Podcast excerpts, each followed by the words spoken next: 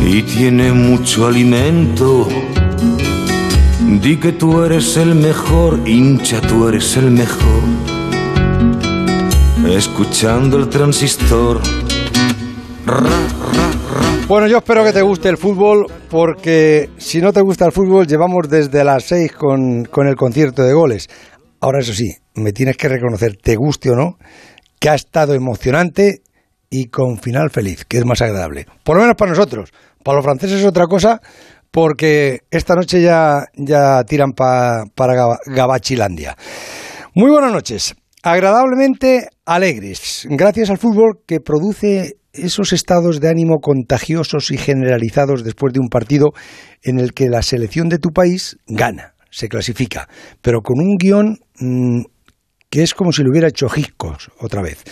Porque lo, lo, que has soltado tú por la boca cuando nos hemos marcado ese gol en propia puerta, eso solo lo sabes tú. Y los brincos que has dado al final de la prórroga, esos nada más que lo sabes tú también. El viernes en San Petersburgo, también a las 6 de la tarde, nos espera Suiza, que acaba de eliminar a Francia en la tanda de penaltis, para jugarnos el pase a semifinales en ese estadio del Zenit, un estadio cubierto que parece un platillo volante frente a la costa del mar Báltico y es un escenario grandioso para una eliminatoria que es difícil salga tan interesante y tan intensa y tan espectacular como, como la de hoy. España 5, Croacia 3 en, en la prórroga en, en Copenhague. Y ahora en la tanda de penaltis, como os he dicho, Suiza ha eliminado a Francia, que también habían empatado a tres en, el partido. Se puso primero por delante Suiza, empató Francia, se puso 2-1 Francia, se puso 3-1 Francia, les empató Suiza, se fueron a la prórroga.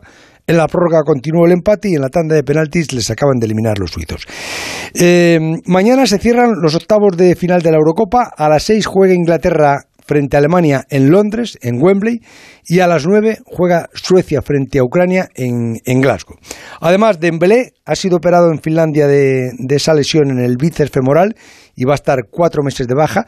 Y en el Atlético de Madrid, Joao Félix va a tener que operarse de su tobillo derecho y también va a estar dos meses de baja. En el mercado de fichajes, el Levante ha confirmado el fichaje de Roberto Soldado. Recordaréis que estaba en el Granada, se va al Levante para las próximas dos temporadas. Y en el Tour de Francia, que está mm, circulando por las carreteras de, la Bretaña, un día marcado por las caídas en el tramo final de la etapa que ha ganado el sprint el belga Tim Merlier. Van der Poel sigue líder con 8 segundos de ventaja sobre Alaphilippe y 30 sobre Carapaz. Rogli se ha caído a 10 kilómetros de la meta y ha perdido casi minuto y medio. En Copenhague esta noche descansa la expedición de la selección española que mañana va a viajar a, Petersburgo.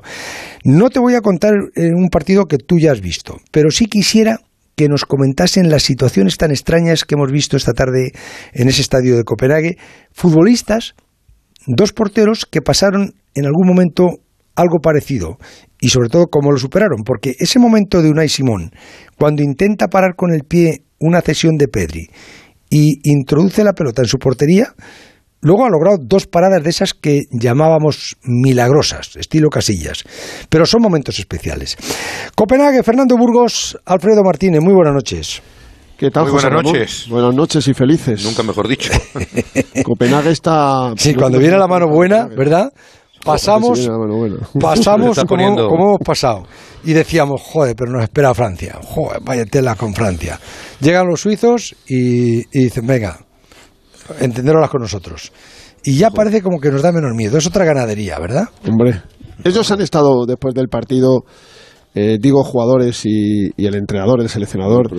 Sí, porque, a ver, las preguntas eran quién preferís, eh, Francia o Suiza? Y nadie se atrevía a decir Suiza, porque evidentemente Francia era mucho más toro pero ahora llega Suiza y, hay que ganar a Suiza. Y, lo que tenemos recientemente con Suiza es complicado. Bueno, prórroga, también se han desgastado mucho. Sí, no, pero digo que Suiza evidentemente es menos rival. Bueno, por lo visto hoy no, pero eh, ellos son los campeones del mundo. Digo, digo Francia y José Ramón, es que me imagino ese comedor en el hotel de concentración de, España viendo los penaltis y la prórroga y, ya te digo yo que algún grito, algún salto ha tenido que haber, porque es evidente que quien más, quien menos, de forma interior, no lo iban a expresar públicamente, preferían Suiza que Francia. bueno, eh, esa rueda de prensa de, Luis Enrique, em, ¿cómo ha sido? Porque em, yo ya estaba en estos menesteres. Sí, eh, bueno, pues en nuestra posición después del partido José Ramón era en uno de los corners. en el córner contrario donde estaba el banquillo de España, en el córner contrario a los vestuarios, desde allí tenía que venir Luis Enrique, lo hacía acompañado de Pablo García Cuervo y de su, de su amigo y psicólogo, psicólogo Joaquín Valdés, venía con un, con un polo blanco, venía contento, es evidente, con, hablando con ellos, dialogando después de atender a las televisiones con, con derecho y se ponía frente a nosotros para contar sus, sus impresiones y esto es lo que ha dado de sí unos minutos de radio con Luis Enrique. Yo creo que hasta ahora es el partido de la Eurocopa. En cuanto a emoción, no creo recordar un partido en que cuando quedan cinco minutos del final de la prórroga se levante toda la afición de las, las dos aficiones a aplaudir. No recuerdo en mi carrera haberlo vivido. Y ha sido un partido épico, diría. Ha tenido de todo, cosas muy positivas, algunas negativas y sobre todo bueno, la capacidad que tiene este equipo, estos jugadores para rehacerse y para superar las dificultades. Bueno, es que el fútbol es un deporte de errores, entonces nosotros no valoramos eh, aciertos errores, evidentemente sí los valoramos, pero nosotros lo que nos preocupamos es de intentos y a partir de ahí, después de un error, creo que Unai les ha dado una lección a todos los compañeros y a todos los jugadores de fútbol profesionales y no profesionales de que después de un error lo que importa no es eh, ese error, importa tu actitud ante ese error y volver a intentarlo y volver a generarnos la superioridad que le pedimos. Lo ha demostrado porque tiene mucha personalidad, me alegro muchísimo por él y por su familia y creo que es una lección muy buena para todos sus compañeros. Al acabar el partido están todos muy contentos, evidentemente por la selección, pero también por él. Eh, nuestro error más grave ha sido jugar los últimos 10 minutos del partido pensando que con 3-1 ya lo tienes hecho. No, nosotros no somos de defender y de meternos atrás, no selecciono jugadores en función de su poderío físico, selecciono jugadores en función de, su poderío técnico y yo creo que el fútbol ha hecho justicia y nos ha premiado porque nos ha permitido que se volviera a dar la misma situación, cosa harto improbable durante un partido, de tener otra vez dos goles de ventaja y de defender con balón los 10 minutos finales de la prórroga. Ahí hemos demostrado que en eso sí que somos muy buenos y el partido nos ha, nos ha dado esa oportunidad. Normalmente no te lo da. Eh, los incrédulos eh, siguen pensando que es una pose y no es una pose. Os he dicho que tengo 24 titulares y lo estáis viendo. El gol está repartido como tiene que ser, como está también repartido la defensa. Hoy Álvaro Morata ha demostrado que no hay delanteros centros que sean capaces de aportar tanto en defensa y a la vez en ataque, ser tan desbordante, tener remate, condiciones físicas, juego aéreo. Es una maravilla y estoy súper contento por él dentro de lo que ha sido el partido, que es una montaña rusa, hay un momento, son no sé si son dos minutos, en la primera parte de la prórroga con 3-3, eh, penalti en movimiento de Croacia, para donde Unai Simón, jugada en ataque, golazo de Álvaro Morata, hablabas de justicia. ¿Esa ha sido, ¿Eso ha sido la justicia poética del partido de hoy? Yo creo que hay muchas reflexiones a hacer eh, con este partido. Creo que hemos sido superiores a Croacia desde el inicio, hemos eh, generado mucho más que ellos, hemos ocasiones claras, recuerdo la de Coque, recuerdo un remate de Álvaro Morata, un centro de Ferran maravilloso, luego encajamos el gol, pero no por mérito del rival, sino por mm, situaciones del fútbol que tenemos que aceptar. Es un momento en el que estamos un poco groggy, como no puede ser de otra manera. Jugadores, muchos de ellos que no tienen ni 10 internacionalidades, es normal que esto nos pueda suceder, pero lo que nadie puede dudar y lo que yo creo que es de admirar y de merecer es el comportamiento de los jugadores, de lucha continua, de seguir creyendo en cómo jugamos eh, y cómo ocupamos los espacios, qué posibilidades. Yo creo que el partido tiene, tiene muchísimas cosas positivas y, ojalá sirva para hacernos grandes, pero lo normal es eh, los errores en el fútbol, es lógico. Lo que sí nadie puede dudar es que esta selección tiene gol, juega bien al fútbol, genera más que el rival. Hoy creo que también hemos merecido ganar y que vamos a cuartos, pues pensando que, que el que nos quiera ganar va a tener que correr mucho y jugar bien al fútbol. ¿Hay tiempo material de recuperar a los jugadores que han acabado tan cansados, tan tocados, solo cuatro días para el partido del viernes? Sí, porque a nivel físico tenemos eh, un gran grupo, un staff muy preparado para hacerlo y además nuestra fuerza no son que jueguen y repiten los 11, saldrán otros y lo harán bien seguro. Nosotros controlamos lo que podemos controlar y en ese sentido estamos encantados del apoyo que recibimos. Hoy era un gusto ver a nuestros familiares detrás de nuestro banquillo y la cantidad de aficionados que han venido, españoles, eh, me imagino algunos desde España y otros eh, gente que vive fuera del país, y es un gusto ver camisetas de La Roja por aquí, animándonos. Eh, bueno, nosotros al final, esto es un espectáculo, se trata de dar alegrías a tus aficionados y este que es un año eh, lamentable en lo que significa a nivel social para todo el país, pues bueno, si se llevan esta alegría, fantástico, vamos a intentar dar otra en cuartos. Yo no quiero ver otro Álvaro, yo quiero ver este Álvaro. Este es el Álvaro que me maravilla, que me gusta, que he visto desde que llevamos meses en la selección. Es un Álvaro con mucha personalidad, que aguanta situaciones que a nadie de vosotros le gustaría aguantar, imaginaros a él, con lo cual yo creo que esos temas eh, se tiene que tratar desde el rigor y desde lo serio que es. Y a partir de aquí, yo a Álvaro lo he visto siempre una actitud encomiable. Hoy ha tenido la recompensa, además del gol, el gol que nos daba eh, el de nuevo adelantarnos en el marcador. Y la verdad es que también muy contento por él. Simón, en el descanso algo especial? ¿En el fallo le has dicho algo? ¿Has Pues sí, pues sí, pero como estamos grabando un documental, ya lo veréis. ¿eh? ¿Ah, sí? ¿Un documental? Bueno, se ve que hay un documental, se está grabando. Ah, bueno, o sea, el, el- el guion va a ser perfecto, solo falta ya, bueno, nos ha pasado de todo, o sea que no sé si con una temporada lo haremos, igual hay que hacer dos o tres. Pues a ver si acaba bien, ¿no? Acaba bien, seguro. Todas las cosas, todas las cosas en la vida acaban bien. Algunas. Me quedo con esa reflexión, ¿no? Sí, que bueno, esperamos el documental, eh, eh, pero, pero está, pero está- está bien. Oye, eh, re- eh, el premio de, de mejor jugador del partido, el, el MVP, se le han vuelto a dar hoy a, a Busquets, segundo. Por segundo partido consecutivo, un Sergio que no Busquets- No, no, le fue sustituido en el minuto 101 por Rodri Hernández en el final de la primera parte de, de la prórroga porque estaba con rampa, José Ramón estaba muy acalambrado, había hecho un esfuerzo terrible, eh, abarcando mucho campo. Bueno, pues eh, a ver, ha estado 12 En días en cada uno tenemos nuestra opinión. A mí personalmente me parece que es el partido que ha hecho Sarabia ha sido Total. espectacular. Eh, No, hoy. pasa solo ha jugado Morata, 70 Morata también ha hecho un partido. Morata también. Pero, también, pero yo tengo Morata. una teoría, José Ramón.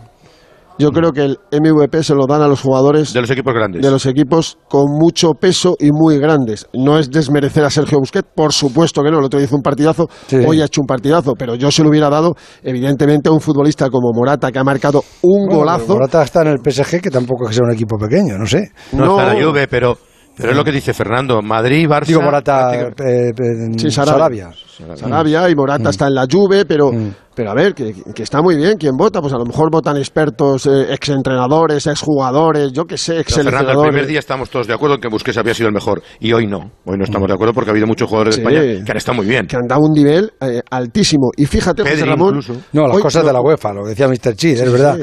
El, Sí, el- sí. el gol no, eh, no, eh, lo mete lo mete Pedri, venga, por Dios. Sí. Hombre, y es, y es gol en propia puerta de Unai Simón, que efectivamente le toca en la espinilla, no puede controlar Claro, el envío claro. de Pedri desde cuarenta y tantos metros.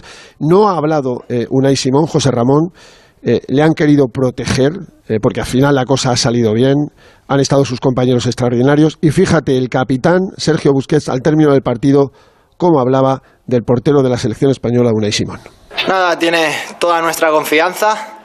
Sabemos lo importante que es para nosotros. Ha tenido la mala suerte de, de que ocurriera ese gol, pero Unai es una persona con una mentalidad muy, muy tranquila, eh, ambicioso y lo ha demostrado, ¿no? Cómo se ha rehecho después de eso, eh, las paradas que ha, que ha hecho, lo seguro que ha estado, incluso con, con los pies que nos ha dado como he dicho antes, eh, el inicio de la jugada creo que ha sido del, del 1-2 de, de Azpilicueta y luego ha seguido la misma línea. Eh, no pasa nada, sabemos que esto es fútbol, que a veces puede ocurrir, pero lo importante es rehacerse, tener una mentalidad fuerte y, y tanto Unai como todo el equipo lo ha demostrado porque tenemos plena confianza en, en todos los jugadores y, y mucho más en Unai o en cualquiera que le pueda pasar eso.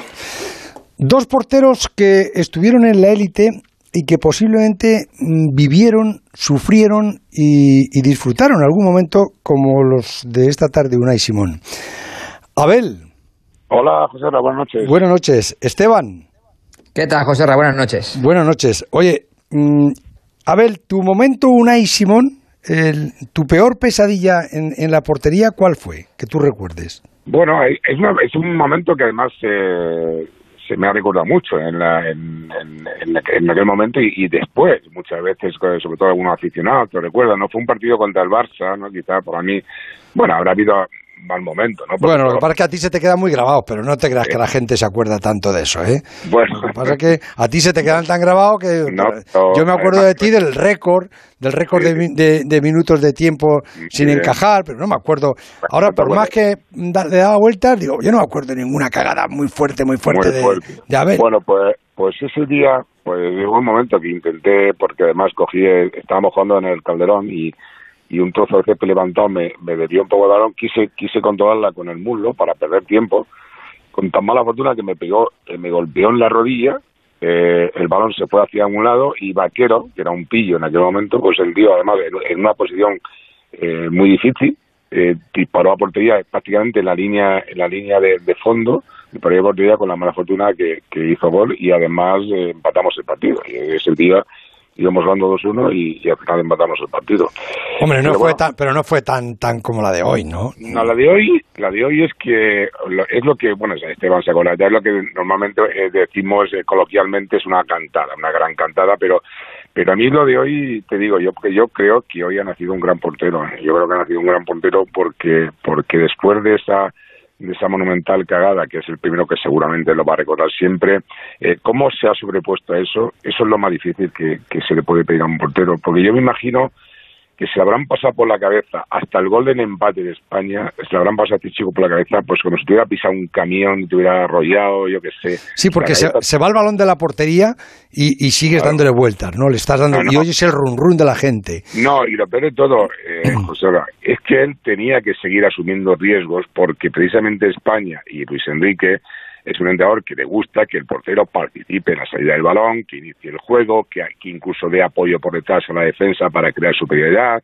Es decir, claro, él no podía tener dudas, ese chico ya no podía tener dudas y ha seguido manteniendo esa fe, ha seguido manteniendo la compostura, después ha hecho tres o cuatro de mucho mérito y una sobre todo fundamental con el empate a tres eh, para mí fíjate que ha, ha, desnivelado totalmente la, la balanza a favor de España que luego ha venido el 4-3 Sí, luego ha venido el 4-3, eso es. Sí, pero imagínate que es al revés Ha sido nada más empezar la prórroga, que, han salido desatados los croatas y, y le pegan un, un, pero vamos, un boleón, un boleón desde el área pequeña que se tira ese lado y la engancha. pero ahí imagínate José Ra, eh, que es el 3-4 Sí, pues, eh, pues estamos hablando Ah, ahora de otra es que está cosa. al revés porque ten en cuenta que el 4-3 a favor de España le ha hecho hincar la rodilla a, a, Serbia. Y ahí ya Croacia no tenía eh, no ha tenido posibilidad de respuesta. Pues yo me estoy convencido de que si hubiera sido al revés España no podía, le hubiera costado manejar más los tiempos del partido, ha hecho un cambio, ha sacado a Rodri que más consistencia por el cansancio centro del campo, y de la otra manera hubiera tenido que poner a Gerard, porque para intentar ir a por el partido, es decir, que a lo mejor se hubiera pro- producido un desequilibrio, y gracias a Unai Simón, que seguramente eso, con muy poca gente lo va a recordar, seguramente le van a recordar más la, la cantada primera que después los aciertos que ha tenido a lo largo del partido. Esteban, ¿Qué tal, José Ra? tu momento, Unai Simón, que tú recuerdas que no se te va nunca a la cabeza, ¿cuál fue? Bueno, uno, uno parecido en cuanto a, a la situación, ¿no? Eh, estrenamos un nuevo Tartier contra Las Palmas y un juego de Las Palmas chutó desde muy lejos y yo me tiré al suelo con la seguridad de que iba a bloquear ese balón, iba a darle continuidad con un pase con la mano o con la pierna. ¿Qué pasa? Que ese balón nunca lo paré, nunca lo paré. La segunda jugada que yo pretendía no sucedió, porque esa primera, como si el balón tuviese grasa, se me coló entre, la- entre el cuerpo, entre los brazos y acabó en gol, ¿no?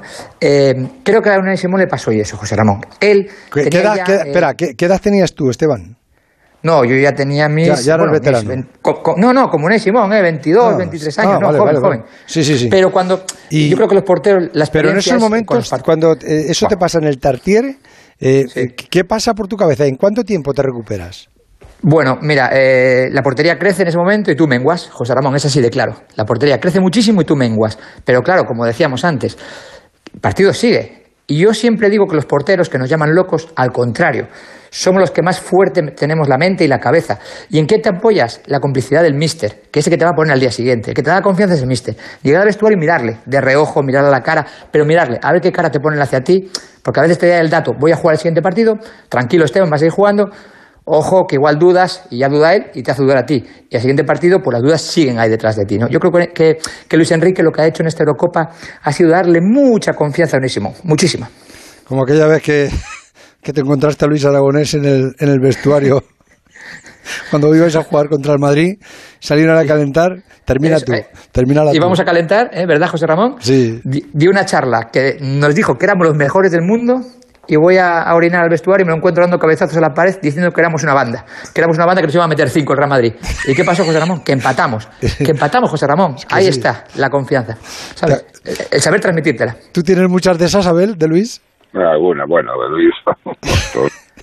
Porque lógicamente tú ya sabes, ¿no? Que tú le conocías también muy bien. Yo creo que le tuve muchos años de jugador. A ti te, a ti te llamaba el Zamora. Zamora está, Zamora, Zamora eh, está ahora muy era- engreído con lo del récord. Se Era- cree, se cree que muy- Sí. Lo que dice Esteban eh, tiene razón. Él de, de cara al jugador siempre reforzaba, ¿no? Por eso hoy, yo para mí hoy ha habido un detalle muy grandioso, ¿no? Como todos los jugadores han arropado eh, a Unai Simón, ¿no? Como no solo a Luis Enrique, que es lo gigante todo eso, sino como los jugadores. Eso significa para mí una cosa muy importante, que es la sensación de que esta España está muy unida, es una piña, y hoy ha sido muy importante ese detalle, ¿no? Porterazos, un- una alegría poder hablar con vosotros. Hasta mañana. Fuerte abrazo. Buenas noches. Ramón, un abrazo, Abel. Eh, eh, Fernando, el plan de, de viaje de la selección es directamente mañana desde Copenhague a San Petersburgo, ¿no? A las 3 de la tarde, José Ramón, no se van a, a las 3 de la tarde. A las 3 de la tarde la selección española vuela desde eh, Copenhague a San Petersburgo. Dos horas y media. No, no. No menos. media. No, hay, hay un cambio de hora. Pues por eso. Ah, bueno, es una hora y media. Y cuando llegas a Moscú es otra hora más, pero es una hora y media de, de vuelo. Eh, van a salir a las 3, van a llegar a las cinco y media hora de, de San Petersburgo, una hora más, por tanto son, sí, 90 minutos de, de vuelo y a las 8, 7 en España van a entrenar eh, a puerta cerrada en el estadio Petrovsky, bueno, entre otras cosas porque no sé qué periodista va a haber, o iba a haber porque no llegábamos al entrenamiento, evidentemente, nosotros salimos... ¿Y, y la prensa que, que- con quién voláis o dónde voláis o cómo voláis? Bueno, volamos en, en un vuelo charter eh, con la agencia que, que hemos contratado, pues a eso de las ocho y media de, de la noche para llegar, sí, a las Teníamos, once. teníamos ya el visado, que es lo que teníamos en previsión, porque los más optimistas pensaban que íbamos a pasar y teníamos que traer ya el visado por si acaso. Y el PCR, acuérdate, Y que nos han hecho hoy y hemos dado negativo. Para poder para poder estar. de momento no, negativo. no hay bajas en España, José Ramón, ni por tarjetas ni por lesión en principio. Se ha retirado Gallá, vamos a ver.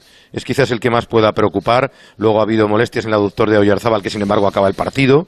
Busquets también ha acabado muy cansado. A Apilicueta ha acabado muy cansado, Morata ha acabado muy Ese es el cansado. problema, ¿no? todos, y los croatas se les veía también hechos polvos. Y lo- y, y los franceses y los suizos. Y los suizos. Es- ese se- alivio nos sí, queda. eso queda. Pero yo creo que va a ser muy importante la recuperación. Yo he charlado con Luis Enrique al acabar el partido, estaba contento, comedido, pero desde luego se ha quitado un peso de encima. Él, este partido le tenía especial preocupación por la calidad de los croatas. Fíjate que en la grada éramos inferioridad, pero me da la sensación de que, de que ahora confían ciegamente en que el grupo puede darnos más de una alegría. Ay, por cierto, José Ramón, casi lleno en el parque de Copenhague. ¿eh? Ya he visto. Decían Sí, sí, sí. 60%, casi lleno.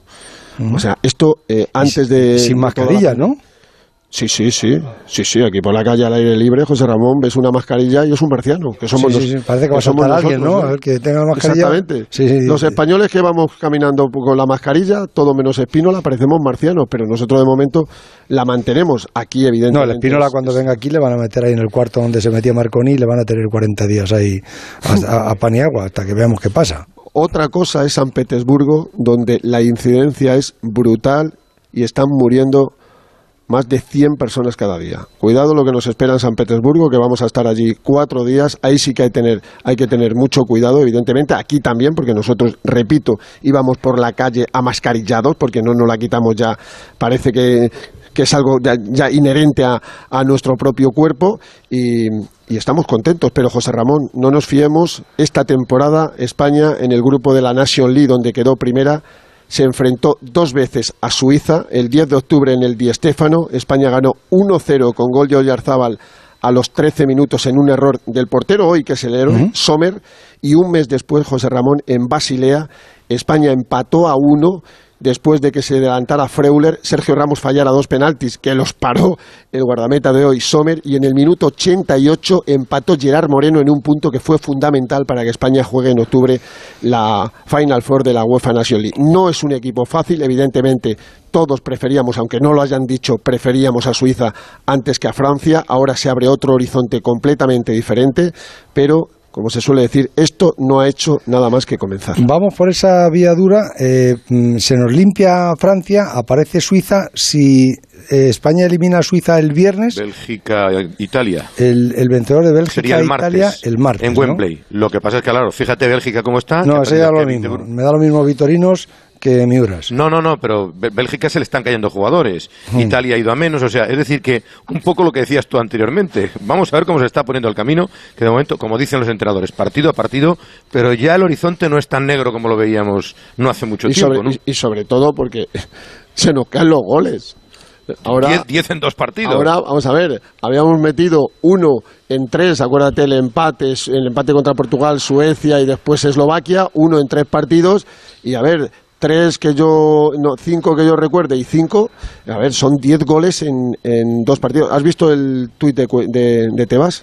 Es curioso, ¿eh? No, no lo he visto, no lo he visto. Felicitando a la Federación Española, al, a la selección española y en especial a Luis Enrique. No, Tebas le viene de maravilla, porque cuanto más lejos lleguen, más va a ganar. Pero, diciendo, ¿quién hablaba terminar, de que Alfredo, que no dejas terminar. Que digo que a Tebas le viene de maravilla porque cuanto más lejos lleguen, más dinero va a ganar la federación y le tiene puesto una demanda de 25 millones y entonces dice, para, luego, para luego recaudar de ahí.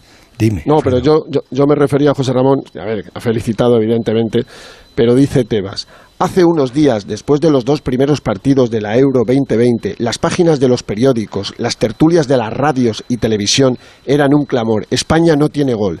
Menos mal que no tenían gol. En fin, enhorabuena a ese fútbol y en especial a Luis Enrique. Hoy, de los cinco goleadores, cuatro José Ramón fueran, juegan fuera de la Liga Española. Bueno, pues eh, chicos, buen, buen viaje mañana, ya me contaréis. Mañana hablamos, casi casi llegando al hotel allí en San Petersburgo y te contamos cómo está esa ciudad donde esperamos que España pueda conseguir. Por cierto, hacía nueve años que no nos clasificábamos para los cuartos de final desde la Eurocopa de, Ucrania y Polonia. O sea, habíamos fallado en el Mundial 2014, en la Eurocopa 2016 y en el Mundial de Rusia. Nueve años después volvemos a estar entre las ocho mejores selecciones de un gran torneo. Alfredo, hasta mañana. Hasta mañana, José Ramón. Adiós, Fernando. Buenas noches, José Ramón. Hasta mañana. España se acuesta con ese, con ese subidón de esta tarde ya metabolizado y digerido y convertido en ilusión. Ilusión que ahora ha aumentado también al ver más posibilidades de eliminar el próximo viernes a Suiza que no a, Francia. Mm, y con la, esa ilusión ahora mm, se piensa que la selección pueda volver a ser la vitamina y el, y el analgésico emocional de este país. Enrique Ortego, Santi Segurola, Cayetano Roros, buenas noches. Buenas noches. Eh, buenas noches. Eh, Santi, mm, apareció el gol decíamos, no tenemos gol, no tenemos gol, apareció. Bueno, se ha abierto el grifo y se ha abierto en proporciones eh, máximas. Eh, ha pasado de, no marcar goles y de recibir pocos goles, o no recibir, solo había recibido uno, a marcar goles muchísimos, diez en dos partidos es una barbaridad, pero a recibir también tres hoy en un partido inolvidable, maravilloso, desconcertante que marca, yo creo, el camino de la selección por muchas razones. Uno, creo que una vez más la prórroga. Eh, España ha edificado, edificó gran parte de su prestigio en las prórrogas, en, los en cuartos de final frente a Italia en 2008, con la tanda de penaltis, y luego en la final frente, frente a Holanda con el gol de Iniesta. Hoy también prórroga, por fin vuelve a alcanzar unos cuartos de final en un partido que también muestra debilidades. Es un equipo que tiene un gran plan, para mí tiene un gran plan de fútbol, pero todavía le falta concretarlo y en gran medida tiene que ver con la inexperiencia. Este es un equipo que ha terminado el partido y con seis jugadores de la generación que ganó la Eurocopa sub-21 hace dos años, hace tan solo dos años, más Pedri, es decir, siete jugadores. Esa es probablemente, quizá con Inglaterra, la selección que tiene jugadores más jóvenes. Ahora, todo eso es un poco de inmadurez. Por lo demás, ha sido un gran partido de la selección española con varios destacados. Yo creo que Azpilicueta, Coque, Busquets, Pedri, porque lo de Pedri ha sido sensacional, con 18, años. ¿Y Sarabia no me le nombras? Hombre, Sarabia y Morata yo creo que han estado, y Olmo, Dani Olmo, en general ha sido un mm. gran partido, de todos yo creo que es un partido inolvidable. Eh, Quique, por emoción, por juego, por espectáculo, ¿puede haber sido el mejor partido de la Eurocopa hasta ahora? Sí, sí, sin duda, sin duda, por, por las reacciones de los dos equipos, además, dos equipos que cada uno ha jugado con sus armas. La de España sabemos con la cual es, que es atacar, tener el balón, intentar recuperarlo lo antes posible. Y cuando no ha sido fiel a esas ideas es cuando ha tenido problemas y le han empatado el partido.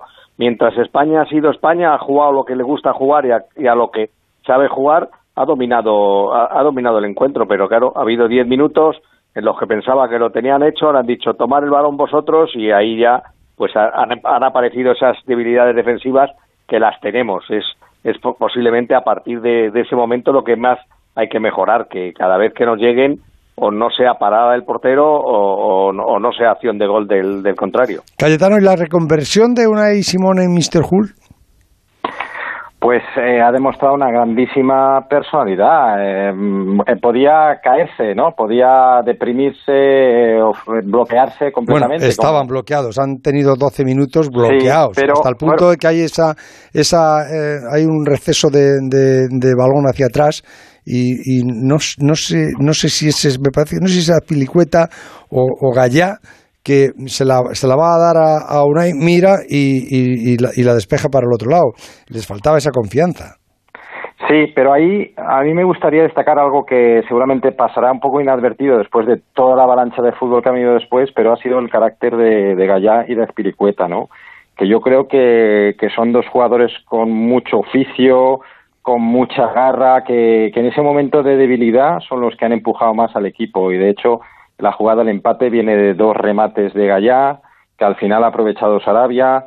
Eh, yo a lo que han dicho Enrique y Santi añadiría, añadiría Ferran Torres, ¿no? Eh, Dani Olmo, Ferran Torres, dos chavales que... Bueno, Dani Olmo, o sea, eh, Ferran Torres lleva ocho goles en quince partidos con la selección, ¿eh? O sea, es que marca uno sí y otro no como menos. Sí, es una barbaridad, con 21 años, ¿no? Dos, dos chicos que había dudas, o sea, mucha gente pues no estaba conforme con que hubiesen sido convocados porque pensaban que eran dos jugadores todavía inmaduros, pero que tienen un potencial enorme y que lo, lo están aprovechando, porque Dani Olmo ha sido decisivo en la prórroga y Ferran Torres ha sido decisivo en la segunda parte, un partidazo, sobre todo a partir de la segunda parte, cuando dos equipos quieren ganar, igual que el Francia-Suiza, pues vemos un espectáculo que, que no hay quien diga que no le interesa el fútbol a la, gente joven. Y después, pues lo de Pedri yo creo que es una de las sensaciones de la Eurocopa. Yo creo que es el jugador con más talento de, los jóvenes del fútbol mundial, de 18 años. Es que yo creo que es una cosa que, está sorprendiendo al mundo. Eh, mm, Santi, eh, ahora frente a, Suiza, eh, decíamos que, iba a repetir selección porque lo que funciona no, se toca. Lo hablaba anoche también con, con, Enrique Ortego. Pero siempre hay algún pellizquito mm, de la receta de la abuela que, toca algo, ¿no? Hoy, por ejemplo, pues eh, ha salido Gallá, ¿no? Eh, luego ha salido Jordi Alba, pero en principio ha puesto Gallá. Contra Suiza, bueno, tampoco ha jugado Gerard Moreno, que fue titular. Sí, también me, ha extrañado, ¿eh? ha jugado Ferran, sí. Bueno, pero yo creo que eh, hoy quería tener los extremos abiertos, muy verticales, y, le ha funcionado. Me parece que Gallá y Jordi Alba están a un nivel parecido. Creo que Jordi Alba, por el tipo de jugador que es, que sufre además bastantes lesiones musculares, me parecía que tres partidos, o cuatro partidos, perdón, en tan poco tiempo quizá era excesivo y no creo que haya especial diferencia entre uno y otro. Me dos buenos laterales izquierdos. Eh, no lo sé, este es un partido que dejará huella en los dos equipos, gente muy cansada y gente muy fatigada. Habrá que ver la respuesta física de, los jugadores tanto de Suiza como de como de España. Creo que de todas formas el empujón anímico es muy grande para, para la selección española que viene desde atrás, viene de, un poco de la depresión de los dos primeros encuentros, de esa sensación de que nada salía bien aunque lo intentaran y de alguna manera todo eso lo, ha reivindicado hoy en un partido del propio portero, ¿no? El, portero ha sido, se ha visto en la peor encrucijada y ha salido muy bien parado en una jugada que podía haber marcado no solo el destino de este equipo en la, en la Eurocopa, sino el suyo, su trayectoria profesional. Como, como, dice Abel, ¿tú crees que hoy ha nacido un gran portero? Porque es, de estas situaciones que, que, te, que, te consagran. Sí, o que te tiran, ¿eh? Te tiran, te, tiran del fútbol. No lo sé, si ha nacido un gran portero, hay que probarlo más. Creo que eh, lleva muy pocos partidos en la selección, solo lleva un año y medio, dos años como titular del Athletic, no es mucho. Es muy joven, es uno de los seis que ha terminado, de los seis de la generación de los sub-21 que ganó la Eurocopa 2019, que está hoy en un partido importantísimo. Creo también que eh, hay que el error ha sido suyo, es un error clamoroso, pero hay que tener mucho cuidado con, con pasar la pelota al portero cuando el portero está en el marco de la portería. Eso es muy peligroso y es ocurrido. Y él tiene también, por lo menos eso me parece, la tendencia, quizá un poco el exceso de seguridad o de confianza de parar mucho, de intentar controlar con la planta del pie. Y eso es un, yo creo que eso lo tiene que modificar en esas circunstancias, controla con el, con el interior que te ves bastante mejor. Eh, Ortego, ¿somos favoritos claramente contra Suiza? Bueno, claramente no. Los suizos. Claramente no. No, no. Los suizos son un equipo muy difícil de ganar. No, lo, antes comentaba Fernando Burgos los dos partidos de la Nation League y hoy el partido a Francia se lo han planteado. En, ninguno de los dos ganó Suiza. Sí, pero a, España, por eso digo que gran favorito no. Puede ser favorito España, pero no gran favorito porque Suiza es un buen equipo. Suiza hoy le ha demostrado a Francia, o sea, Francia ha espabilado cuando ha recibido el gol, cuando ha, cuando ha fallado el penalti, que hubiera sido el 2-0 para, para Francia, tienen para Suiza, perdón. No ha hecho no ha hecho mal partido Francia, ¿eh? El balón que pega que pega en el, en el palo, las ocasiones que ha tenido, Benzema... Sí, pero a, reones, no, tiene continuidad Francia en el juego. Es decir, para que tiene tres arriba, que en cuanto coinciden en el mismo minuto y se ponen de acuerdo, te pueden hacer los goles que te han hecho, pero pero Suiza ha tenido muy muy controlado el partido y, fíjate hasta cuando lo tenía perdido que había ya miradas entre los jugadores que parece que hay ciertos problemas entre ellos lo ha, lo, ha tenido fe en, al marcar el segundo gol y se ha ido a por el partido y en la prórroga, bueno, yo creo que estaban más cansados incluso, pero pero es un, es un partido, es un equipo muy difícil porque tiene jugadores con mucho oficio y además juegan siempre al mismo ritmo, no aceleran, no desaceleran, es, es muy es un equipo muy en ese sentido muy sencillo, ¿no? Muy simple pero a España le va a costar, le va yo creo que Suiza le va a dar el balón a España y le va a decir, venga, ven aquí y, vamos a ver qué hacemos. Pero yo no lo veo tan fácil como pueda parecer, para que, si te quitan en medio a Francia, José Ramón, pues extraordinario. ¿Y Santi Segurola? Yo creo que es favorito, pero estoy con Enrique, no creo que sea hiper favorito. Está, estamos viendo una. que cualquier selección que pase a cuartos, ya. Eh, vimos a Austria, que se lo puso muy, muy difícil a Italia. Hemos visto ya a Suiza, que para mí no ha sido inferior a Francia. Me ha parecido mejor equipo. pero con peores jugadores, me ha parecido mejor equipo que Francia, mejor hecho. Y y creo que es un equipo que a España le complicó mucho la vida en la Copa de las Naciones, un equipo con una estructura defensiva fuerte, suele jugar con tres centrales, que no le gusta mucho a España y por ahí le puede generarle problemas, pero yo creo que eh, hoy ha dado un salto la selección española muy importante. Hoy sí que es un día donde si tenía un techo y parecía que lo tenía, ha sido un techo de cristal y lo ha roto. Cayetano, eh, se lo quiero preguntar también a Enrique Ortego. Em, ¿Esto puede ser a lo mejor la oportunidad para Zidane mm, de ser seleccionador francés? Pues ojalá, porque a mí yo creo que más te da? hombre, porque pienso que Deschamps desaprovecha el enorme talento individual que tiene Francia ya sé que es campeona del mundo, pero a mí Francia hasta hoy me aburría muchísimo, incluso cuando ganó la Copa del Mundo. Yo creo que tiene un talento descomunal como no ha tenido nunca, eh, jugadores buenísimos entre los mejores del mundo, pero que juegan muy mal y, muy defensivo y muy eh, muy rácano muchas veces. Yo yo creo que Zidane haría volar este equipo. O sea que yo creo que, que es una magnífica oportunidad para para cambiar de entrenador y apostar por un fútbol mucho más ofensivo por parte de Francia. ¿Tú Ortego lo ves así? Sí, eh, recuerda que lo comentamos un día que, que me habían comentado la posibilidad de que Zidane hubiera dado el paso adelante de irse del Madrid porque se iba a hacer cargo de Francia en el mes de septiembre, porque había un acuerdo en el que De Sam dejaba el equipo en septiembre, se iba a trabajar con la, con la organización de Qatar del Mundial, que le había hecho una gran oferta, y entonces eh, Francia llegaba al Mundial de Qatar con Zidane en el banquillo y con Benzema en el equipo. Claro, es que los campeones del mundo, caer en octavos eh, rechina, ¿no? Y sobre todo si tienes a Mbappé, a Griezmann y a Benzema y, lo que tienen. Si esa teoría, si esa teoría estaba ahí en el aire, esta derrota es el empujón definitivo para que Zidane se haga cargo del equipo en el mes de septiembre y sea el, técnico en, el, en el Mundial de Qatar y evidentemente, como dice Cayetano, eh, con Zidane en el banquillo el equipo va a estar más suelto, va a estar va, a tener más, va a ser más protagonista, va a tener más el balón, va a mirar más a la puerta contraria, porque es la forma de concebir el fútbol que tiene Zidane y es más o menos como ha jugado el Madrid todo este tiempo, ¿no? Lo de Sams en ese sentido es un poco tacaño para lo que tiene. Señorías, tuve suerte en conocerles. Fue un placer trabajar con ustedes. Hasta pronto. Bueno, igualmente y mucho más. Un abrazo fuerte. José Ramón. Un abrazo. Gracias por seguiremos discutiendo, Santi. Un abrazo. Adiós, Cayetano. Nos seguiremos viendo. Adiós, gracias. Buenas noches. Un abrazo. El transistor. José Ramón de la Morena.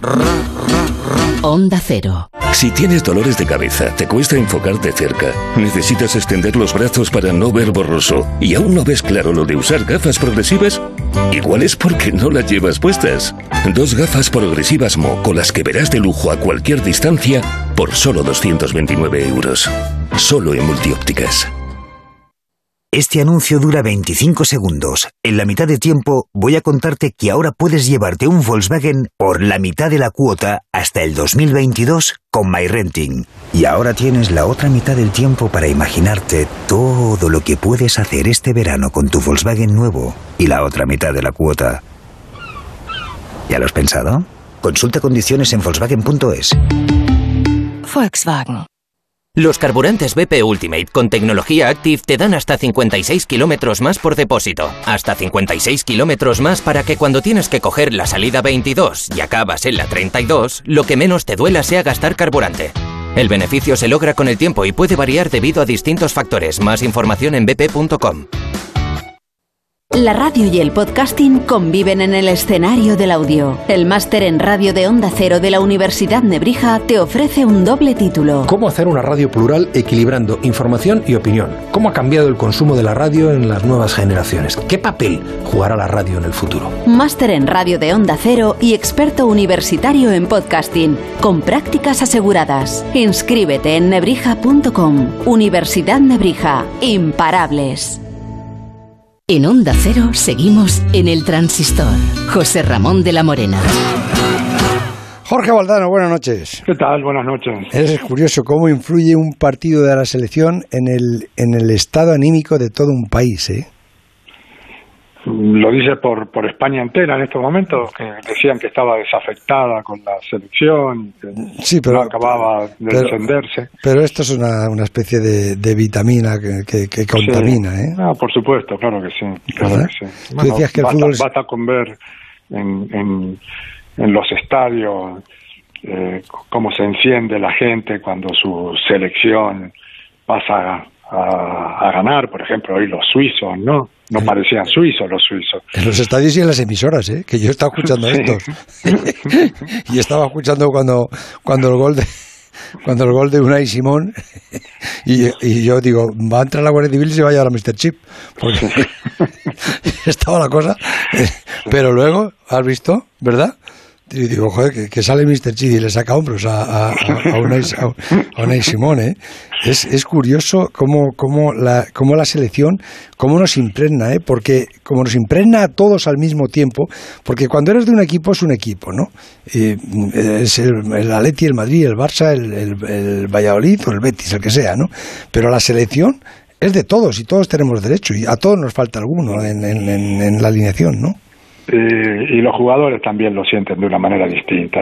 Eh, basta con ver cómo cantan el, el, himno para entender el tipo de, de, compromiso que uno que a uno lo anima cuando se pone la camiseta de su país, ¿no? Es que es curioso eso también, porque fíjate, con, con la cantidad de problemas mm, de índole territorial que tenemos y de, eh, aquí en este país ahora, y cuando sale una cosa de estas, empiezan a, ¿verdad? Eh, es como si nos uniera, el fútbol nos uniera a todos, ¿no? Cuando, cuando España ganó el Mundial de, Sudáfrica, ¿te acuerdas? Había banderas en, en, Barcelona.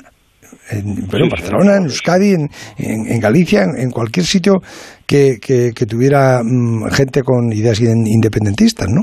Sí, sí, sí. Pero bueno, hoy también es un, un día que habla bien del fútbol, ¿no? Eh, digamos que estamos últimamente diciendo que el fútbol compite con una gran cantidad de entretenimiento que uno puede encontrar, por ejemplo, en la red, que los chicos están, cambiando que están cambiando el, el camino por una silla, eh, en fin, ese tipo de, de teorías que se van abriendo paso. Sí, las decía Florentino la, otra noche, ¿no? Que decía que eso, está, está cambiando esto, ¿no? Eso es. Bueno, pues la, la manera de que el fútbol siga siendo fútbol eternamente es la que hemos visto hoy. O sea, con dos equipos en, los dos partidos, dos equipos que querían ganar, equipos ambiciosos, que no pierden tiempo, que eh, juegan muy bien, que cada uno con sus armas intenta imponer su estilo, en fin.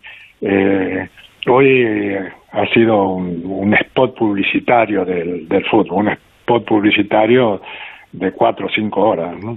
Eh, esa cantada de Unai Simón, ¿te ha recordado al cuento que escribiste, creo vieja, que tu hijo la cagó.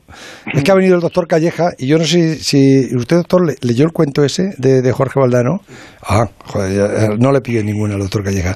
Ha venido a hacerme, a verme hacer colonoscopias al deporte y, y, está aquí con toda atención. Digo, le voy a decir a Jorge que se la cuenta que no la ha leído. Pues hoy, hoy, eligió mal día, hoy nunca el, colon ha funcionado tan bien. En el bueno, bueno, hoy estaba todo limpio, ¿verdad? ¿Cómo? Cómo ha salido, ¿no? Pero te ha recordado eso, ¿no? A, aquella historia. No, no, no especialmente, no. Eh, lo que sí me, me revolvió el estómago, ¿no? Porque uno lo primero que hace es ponerse en el lugar del jugador. Yo es lo primero que hago cuando veo un accidente de estas características. Sí, es verdad, empieza a pensar. Como decía Gila, ¿alguien piensa en la madre del portero? Decía Gila. eso es, eso es. ¿Alguien piensa? No, y sobre todo Unai, ¿verdad? Que, que estaba, eh, se le había discutido desde el principio, ¿no? ¿Quién va a ser el portero? ¿Unai, De Gea, Robert? ¿Quién, va, quién tal? Unai, pues no, pues no, pues no parece seguro, pues tal. Y yo me imaginaba también a, a su padre, ¿no? Diciendo, joder, todo el mundo discutiéndole si, si todavía no ha hecho ninguna cantada, si no ha hecho nada, si, si y, digo, hoy cuando la ha hecho, digo, creo vieja que, que, tu hijo la... Pero luego, sin embargo, ha sido el que ha, levantado el partido. Así es, así es. Hubo al final una especie de justicia poética porque Unai Simón hizo dos paradas gloriosas, Morata metió un gol extraordinario, o sea que es como que si el fútbol hubiera querido cerrar alguna de las cuentas que, que, tenían rojo, ¿no? sí, son, son estos milagros que, que ocurren. Me hubiera gustado mucho saber qué ocurrió en, en el entretiempo, ¿no? Hemos visto cómo apenas terminó el primer tiempo, De Gea fue a, hablar con, con Unai, tuvieron una conversación muy animosa hasta llegar al, al vestuario. Pero me hubiera gustado saber qué dijo eh, Luis Enrique. Pues algo tuvo a ver, porque no sé, no sé si ha escuchado Luis Enrique, pero cuando le ha, le ha preguntado le ha preguntado Fernando Burgos que qué había que qué les había dicho en el vestuario, que si les había dicho algo especial, y ha dicho el sí. Sí, ha habido, ha, habido, ha habido charla. Dice, pero no te la cuento, porque están haciendo un documental, mejor que, mejor que lo veas en el documental. Bueno, pues nos, quedaremos pendientes del, documental, ¿no? conociendo a Luis Enrique, seguro que le, le, animó a seguir asumiendo riesgos, ¿no? Este equipo tiene la personalidad de su entrenador, ¿eh? Es un equipo muy, muy joven, como para tener tan definida su personalidad. Y es una personalidad eh, que le pone acento a cosas que no son tendencias. Estamos ante un fútbol cada día más táctico, cada día más metodológico, cada día más físico, como estamos viendo, por ejemplo, en el partido de Suiza contra Francia o ayer con el partido República Checa. Y, y España se sigue refugiando en el balón. Y para eso hay que tener muchísima convicción y creo que el entrenador eh, tiene personalidad para parar un tren.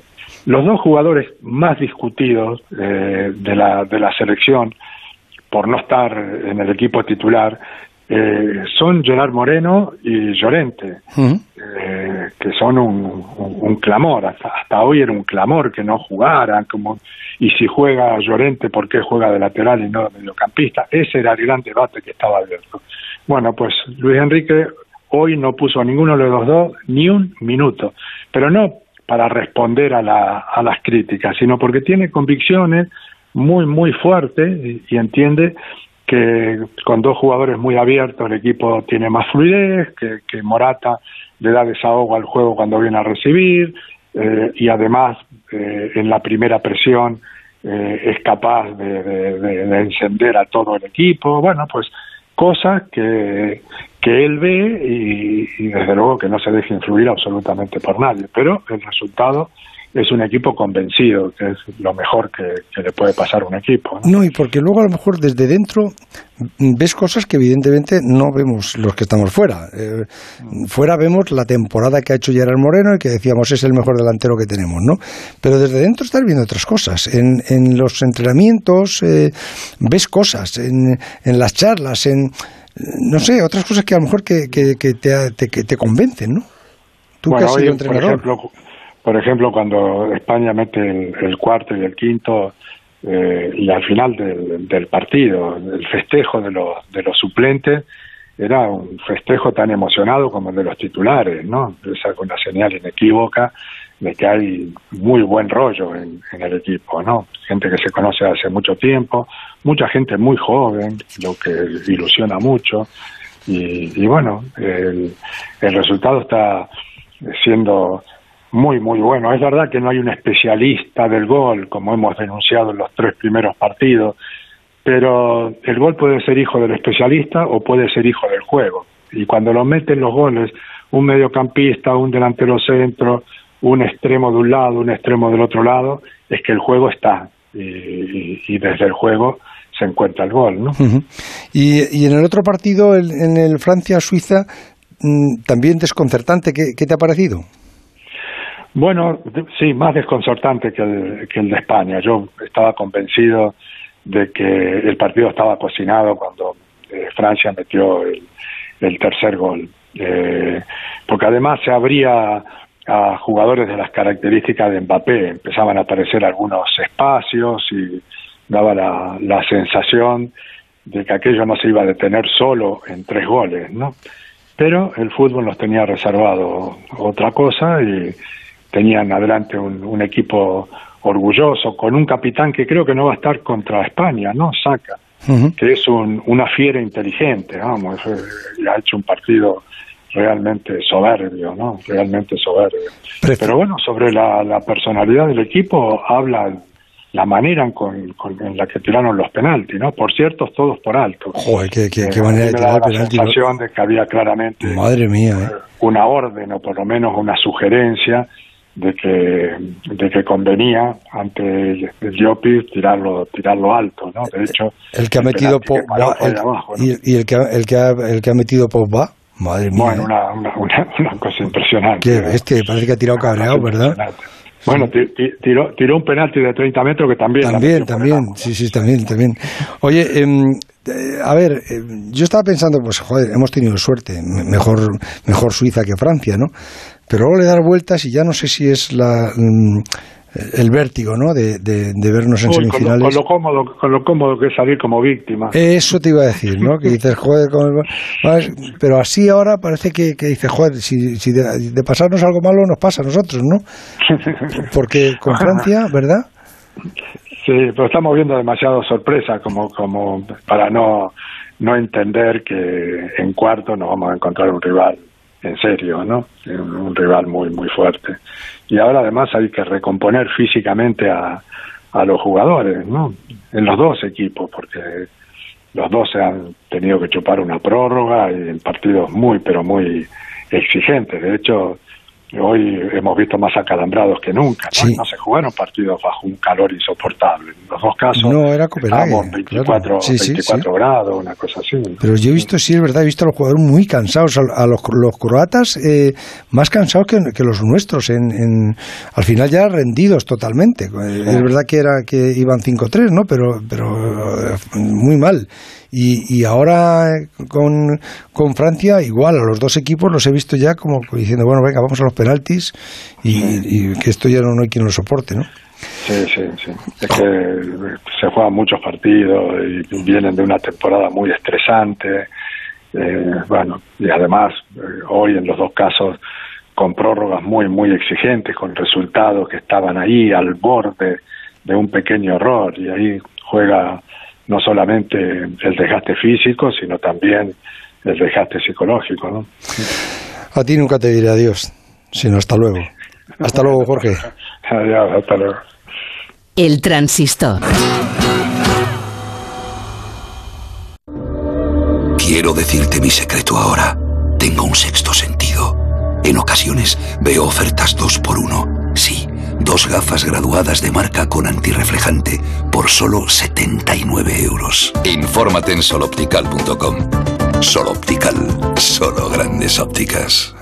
¿Problemas de humedad? Iberdeco Humedades es la solución. Devolvemos la salud a tu vivienda con nuestros tratamientos antihumedad definitivos, de principio a fin, hasta 30 años de garantía. No lo pospongas más. Solicita ahora un diagnóstico gratuito en iberdecohumedades.es 910 31 10. ¡Atención oyente! ¡Por fin ya está aquí!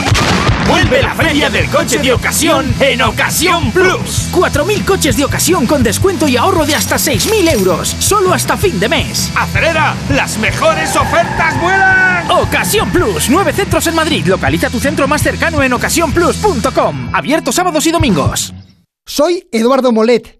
¿Sabes que puedes vender tu casa y seguir viviendo en ella para siempre? Te invito a merendar todos los martes y jueves a las 6 de la tarde en mi oficina de Fernando el Católico 19 y te cuento cómo.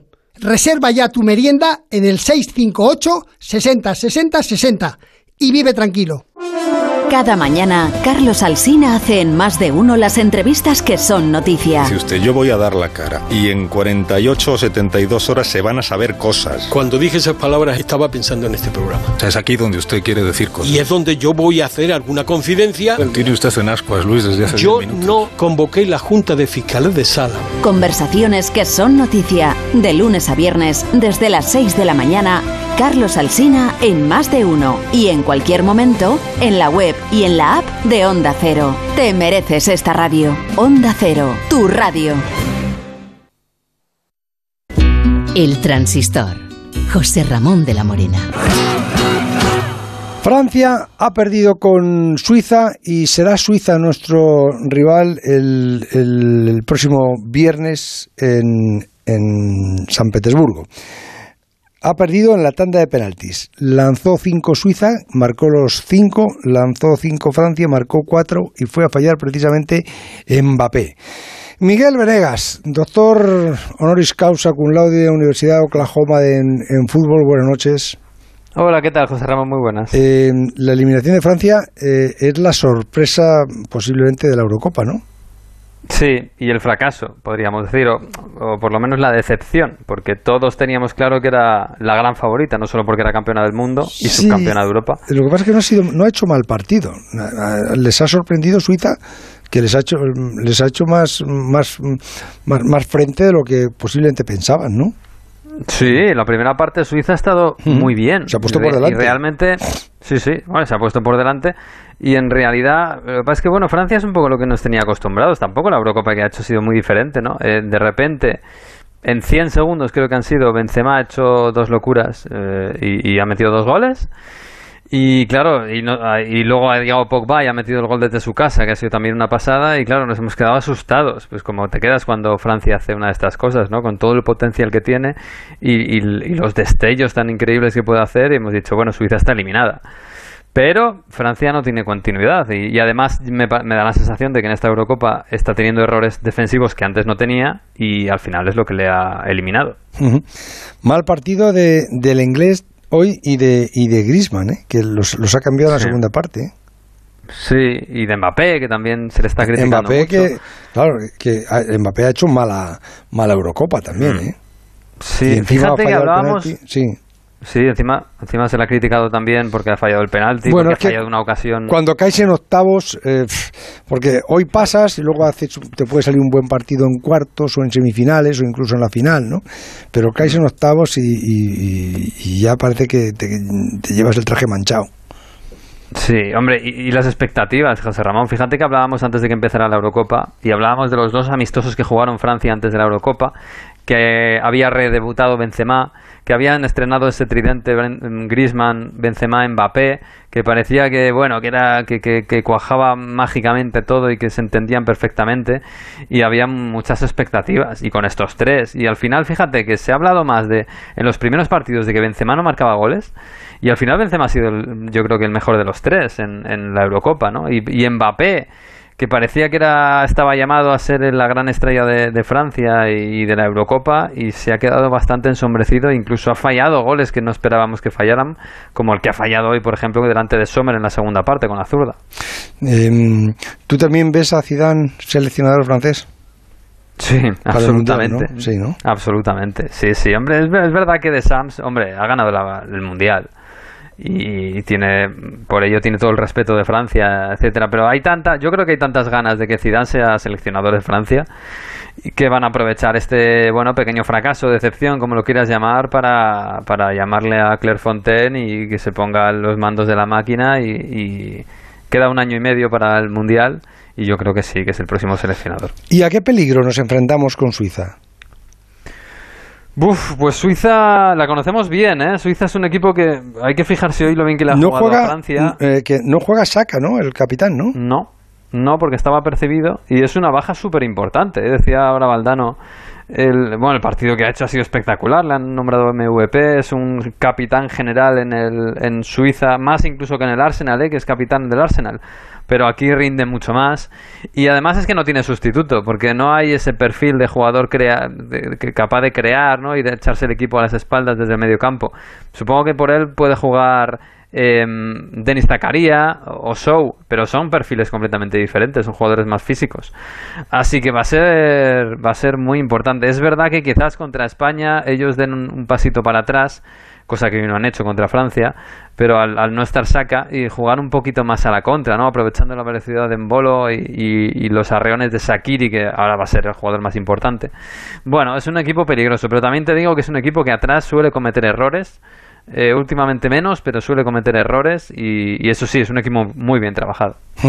El ataque es, como tú dices, es, es fuerte, ¿no? Con, con Embolo y Seferovic, ¿no? Eh, Seferovic, Sí, el, el que era es de la Real Sociedad, ¿no? Sí, después se marchó, sí, en el- la Real es verdad que quizás fue muy regular y se tuvo que marchar, fue al Eintracht de Frankfurt y ahora lleva en el Benfica cuatro años y lo está haciendo bastante bien. Es verdad que sí que es un jugador un poquito eh, irregular como suelen ser los delanteros, los goleadores, pero bueno, ya ha metido dos goles, ha estado muy bien, ha estado francamente bien. Y en Bolo, que es un poco, a veces es un poco cabra loca, pero tiene muy buenas condiciones y cuando le sale el día bien es, es un es un tremendo riesgo para todos los rivales, ¿no? Es un jugador muy veloz y que, y que en la contra te puede matar. Eh, O sea que es un equipo con... Con, Con el que no hay que llegar a la tanda de penaltis de ninguna manera, porque con el Sí, portero porque es el es un porterazo. El portero es el, es el del Mönchengladbach, que, que, que has visto, es, es el- y, y, y luego como tiran los penaltis esta gente, pero que es que los, los tiran al has visto, es que son misiles, ¿eh? Y por Sí, la sí, escuadra pero todos. A mí me ha recordado la final de la, Euro- de la Europa League, que, que yo decía, bueno, que le está pasando ahora a los jugadores que ya no saben fallar penaltis, porque en la Europa League te acordarás que llegó a fallar De Gea, si no, si no siguen. Así que sí, hombre, estos hoy no se han puesto nerviosos, ¿no? Y, y el tener a Sommer en la portería también da cierta tranquilidad, imagino. ¿Con quién vas mañana, Miguelito? ¿Con Inglaterra o con Alemania? Uf, pues no lo sé, ¿eh? casi con Alemania, porque con tienen mejores intenciones. Sí, no, es que los Tienen otros mejores tienen, jugadores los ingleses. tienen el Peñón, se han ido con el Brexit, vamos con los alemanes, Eh. ya está. No, y por Southgate, que Southgate no, no me gusta lo que está haciendo. Pero bueno, ellos verán. Mañana me cuentas, Miguel, hasta mañana. Hasta mañana, chao. El transistor. José Ramón de la Morena.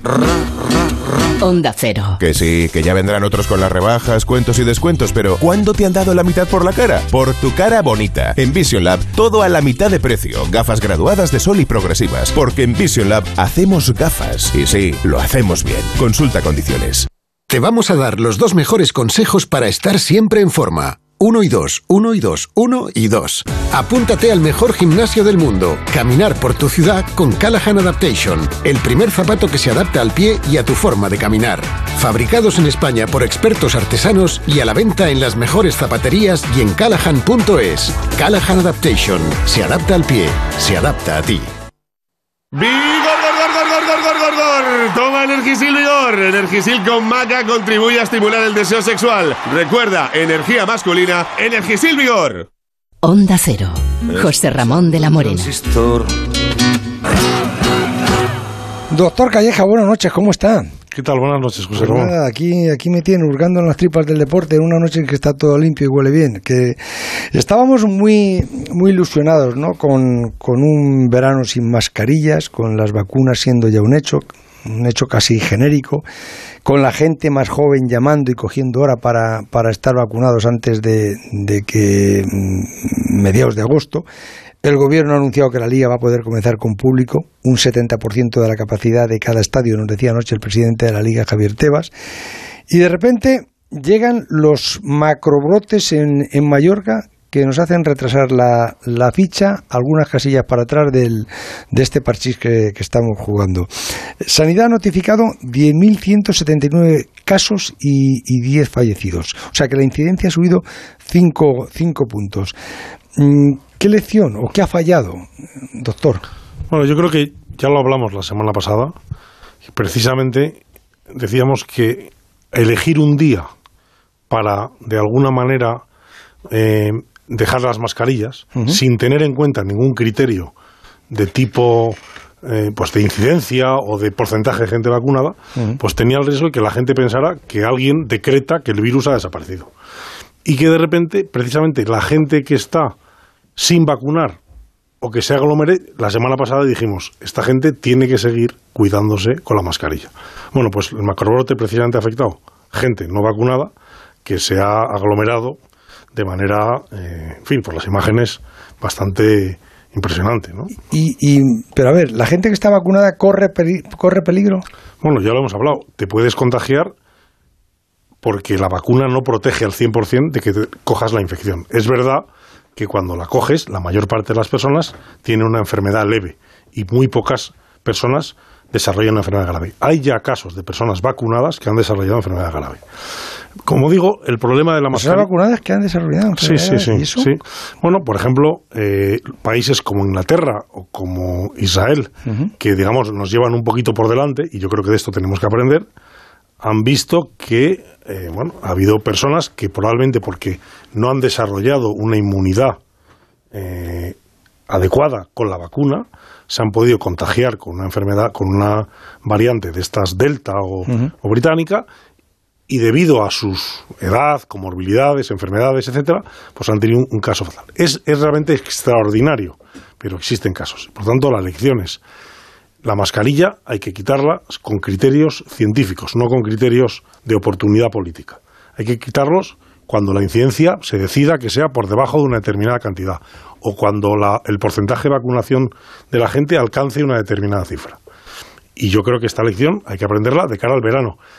Lo, normal es que la cosa vaya bien, pero tenemos que tener en cuenta que la gente no vacunada tiene que seguir protegiéndose, especialmente en zonas donde se puedan acumular, puedan estar eh, eh, sin la distancia de seguridad.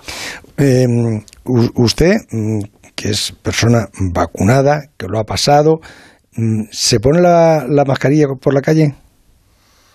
Pues te diría que como norma, eh, cuando no soy capaz de separarme lo suficiente de las personas, sí.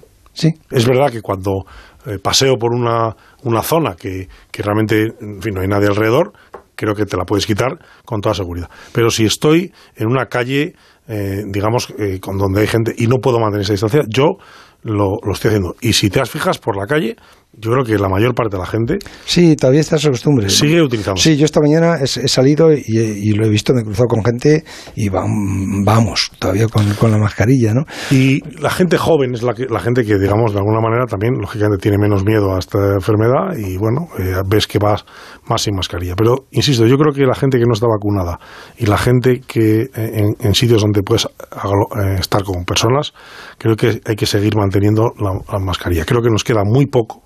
Creo que vamos a llegar al ritmo de vacunación que vamos, esta semana 6 millones de dosis, vamos a llegar a ese porcentaje crítico de vacunación en, en, en unos, eh, en un mes, mes y medio, dos meses, y creo que merece la pena hacer este esfuerzo en la última para no ir para atrás. Israel e Inglaterra ya han publicado casos de ir un poquito hacia atrás. En, esta, en este caso, este macrobrote, como bien has dicho, ha subido un poco la incidencia, ha detenido el descenso en el que estábamos. Yo creo que es una buena oportunidad para aprender la lección y tomárselo con tranquilidad. Que estamos a punto, pero no hemos terminado. En, en agosto, yo en- creo, ¿no? Quiero pensar que tendremos la inmunidad de grupo, ¿no? Bueno, eh, eh, las cifras de vacunación de dosis doble recientes eran un poquito más del 30% de la población. Dosis únicas un poquito por encima del 50%. Vamos a ver si el ritmo de, de vacunación es como está siendo esta semana. Tenemos todo el mes de julio por delante. eh, con este número de dosis, pues probablemente a mitad de agosto estemos llegando, pues eso, a, a ese 60-70% de la vacuna, de la población vacunada con dos dosis, que es lo que se considera por los expertos como inmunidad de grupo. En, en Madrid, mm, a mí, perdón, a mí me ha parecido una buena idea, ¿no? La, idea de, de Madrid, de la comunidad, de vacunar las 24 horas. He oído opiniones contrarias que eso no sirve para nada, que es una... Digo yo, pero ¿cómo no va a servir para nada? Mm, Que pidas cita y que est- estén las 24 horas vacunando, a mí me parece que, que eso, digo, vamos, ni al caso de la manteca eh, se le ocurriría criticar eso, ¿no? Bueno, yo creo que, como siempre, ha habido muchas críticas infundadas. Desde el primer minuto hemos dicho que hay que vacunar lo antes posible de la, y siempre se ha puesto un poco problemas logísticos. Logísticos no hay ningún problema. Ya se viste que se han montado los vacunódromos en todos los sitios, que al principio se discutían si debía ser eh, útiles o no. Ahora se ha puesto turno de noche y no se ha puesto antes porque, porque no había vacunas. Si hubiera habido vacunas, se hubiera vacunado mañana, tarde y noche. En Estados Unidos vacunan hasta las gasolineras. Quizás eso es excesivo, pero, pero en cualquier caso, sitios y capacidad y logística, la sanidad en España ha demostrado que tiene para vacunar a la población mucho antes de agosto. Lo que no hay es vacunas. Y, pero ahora en, en España ya sí que hay vacunas, ¿no? Bueno, hay vacunas, pero no hay vacunas para vacunar a todo el mundo que lo necesita lo más rápido posible.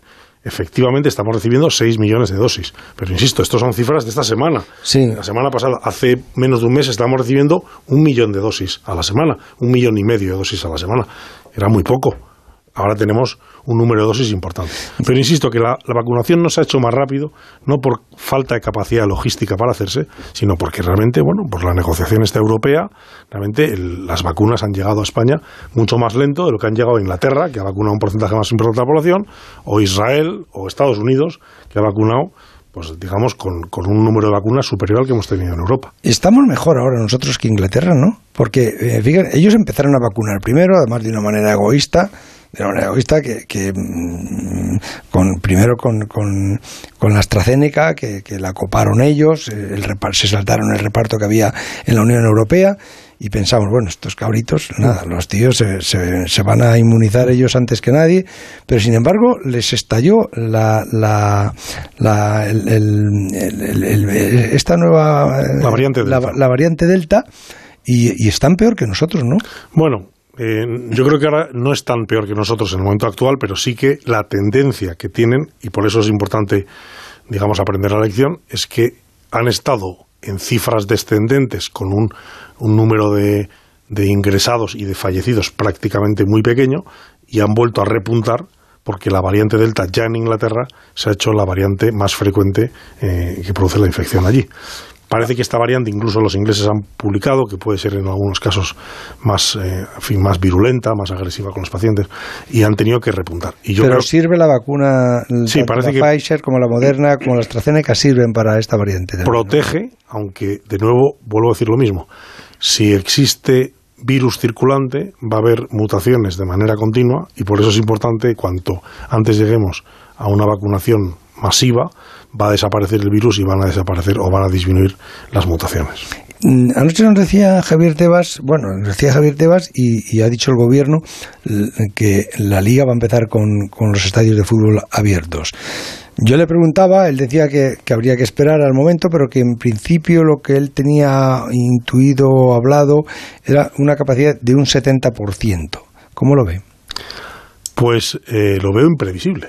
O sea, eh, entiendo que hacer mm, castillos en el aire, de decir en septiembre o en, finales de agosto vamos a estar con una incidencia. Yo, de nuevo, creo que más que cifras en concreto, hay que hacer una estimación de en qué incidencia de enfermedad vamos a estar en ese momento. Si la incidencia es por debajo de una cifra pues que se estima mínima, por ejemplo, por debajo de 25 casos, probablemente se va a poder llegar a ese 70%. Insisto, de momento, en mi opinión, con mascarilla en el campo. Eh, si la incidencia en septiembre, porque la variante Delta ocurre lo que está ocurriendo en Inglaterra ahora o en Israel, en vez de en el mes de junio, como les ha ocurrido a ellos, nos ocurre en agosto, ya te digo que ese porcentaje, el 70%, lo mismo hay que revisarlo. ¿La mascarilla en los campos da seguridad? Bueno, es que no se va a poder mantener, a no ser que mantengan la distancia de, se- de seguridad. No, no, del no, 70%, pero digo que, ¿no? que- que realmente, o sea, que, que- que protege, a- aunque a lo mejor estás con gente, te, te tocas, yo qué sé, te, te abrazas, pero da, No, protege la- suficiente la, mascarilla. mascarilla ha demostrado que ha sido el mejor método de prevención ¿Sí? que hemos hecho. Claro, el mejor método que se ha hecho, que se ha puesto en marcha en esta pandemia, eh, claramente. ¿eh? Yo creo que había.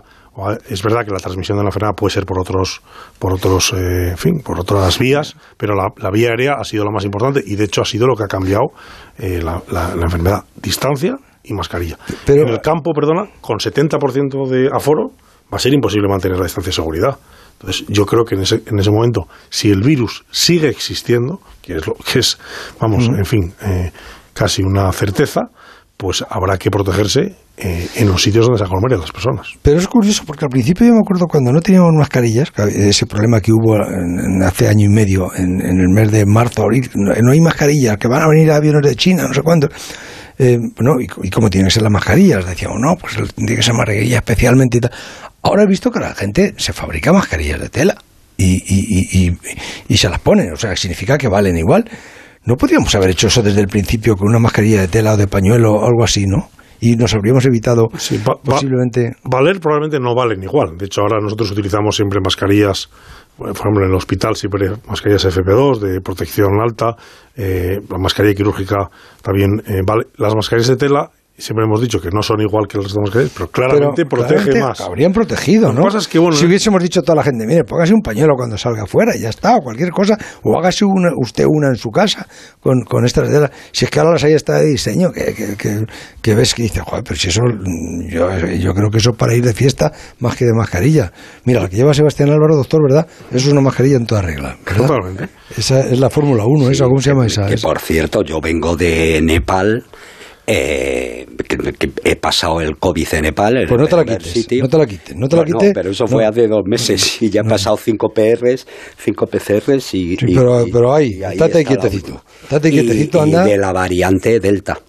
Y yo creo, por lo que nosotros hemos pasado allí, eh, no hemos visto que sea a lo mejor tan virulenta, yo creo que debe ser más o menos, pero la capacidad de transmisión que tiene es, es como el rayo. Bueno, es cinco veces o seis veces la, la variante británica, que ya de por sí O sea, era- que es más fácil de... Sí, sí, de- es más fácil que se contagie. ¿Y por qué? Mm, Bueno, pues porque de- más o menos lo que se ha visto es que es más la transmisión entre entre, eh, entre personas, pues eh, se facilita por la estructura que tiene eh, este virus.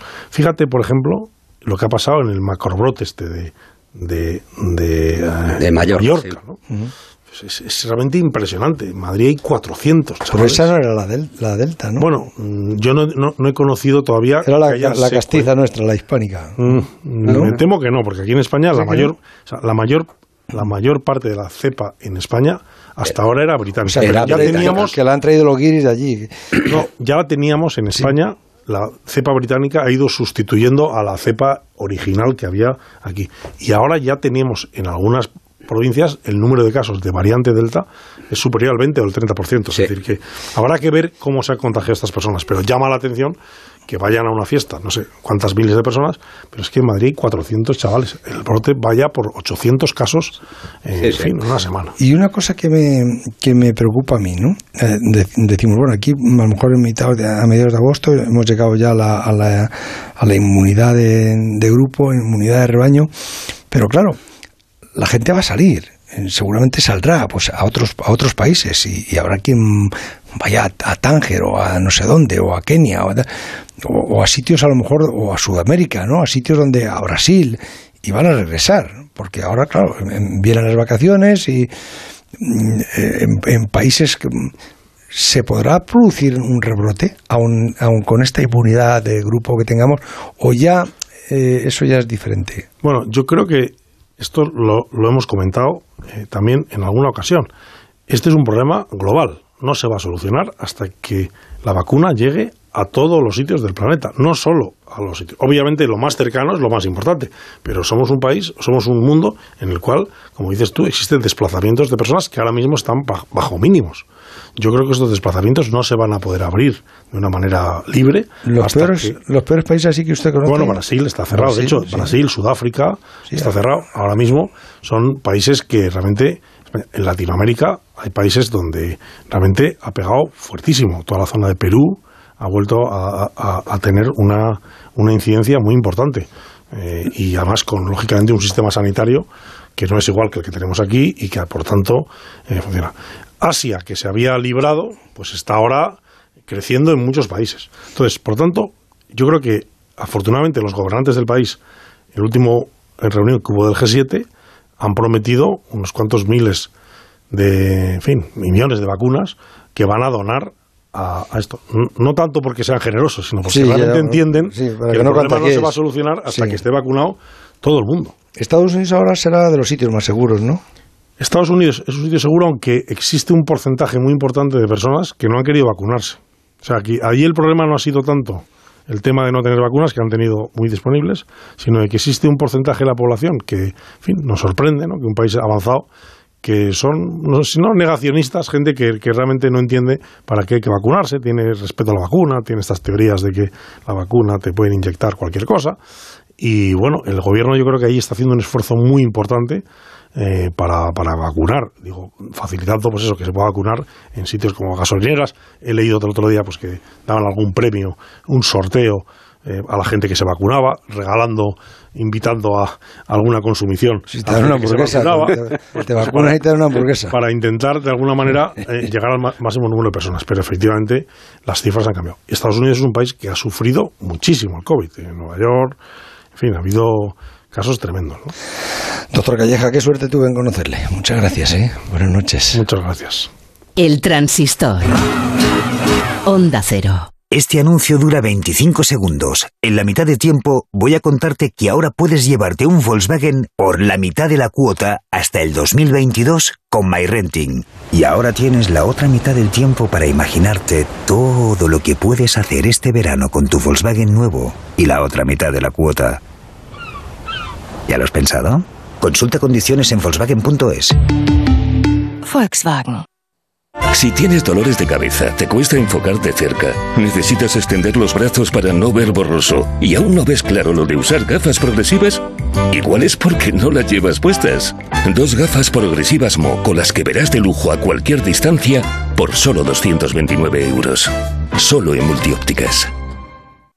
¡Vigor, Toma Energisil Vigor. Energisil con maca contribuye a estimular el deseo sexual. Recuerda, energía masculina, Energisil Vigor. Sebastián Álvaro, mm, dime de qué vamos eh, esta noche, porque desde aquel año 2000 en el que mm, reconstruisteis aquel, aqu- no, aquella aventura al Everest de, de Irving, y, y y Mallory, ¿no? Sí. Que, que He yo- terminado hoy un libro que entregado ya en la imprenta. Fíjate, a mí una de las cosas que más me sorprendió, dije, a ver, los dos actores que subieron vestidos de aquella época, digo, oye, tienen mérito, ¿no? Me subí hasta arriba, pero ¿y el cámara? El cámara que fue siguiendo que el hombre no era, no era alpinista, que me estaba recordando al, al, al, al banderillero que estaba en, en una- en un año en, en Brunete allí en el banderillero que salga, que salga, que salga. Y dijo que salga, pero si yo soy el taxista que he tenido que vestirme. pues digo, al cámara, el hombre que le tuvieron que subir hasta ahí arriba. Es que tuvimos a muy buena gente. Las cosas grandes se hacen con buena gente. Bueno, con buena gente hay que hacer en realidad todo en la vida.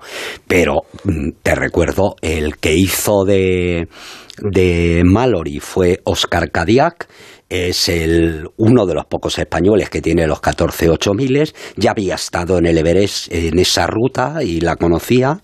Y el que hizo de Irving fue Andrew, Andrew Irving fue Alberto Ceraín, que ha sido uno de los mejores alpinistas españoles y que murió hace tres años intentando la aristamacino en, los, en el Nangano. Eh, en esa expedición, Juanito se convirtió en la tercera persona en el mundo en tener los 14 8000. Que- Es decir, ha entrado en un selecto club en el que prácticamente hay muy poca gente y además hay muy poca gente que lo haya hecho sin botellas de oxígeno, es decir, subir hoy en día un 8000 y sobre todo si lo haces por una ruta normal y con botellas de oxígeno, en realidad no es que no tenga nada que ver con aquello, es que casi es otro Pero deporte. Déjame que te pregunte una cosa. ¿Hay más afición ahora a, a la montaña, al, al alpinismo, a, la- al- a- hacer un, un 8000? ¿Hay más ahora que antes? Sí, hay, va- hay mucha más gente. Bueno, primero la población mundial está creciendo exponencialmente. Es decir, cuando nosotros Bueno, nacimos... tampoco bueno, tanto, que nosotros este, no, este año ha visto los, los nacimientos han, han sido menores Sí, que pero los eso, eso es en España.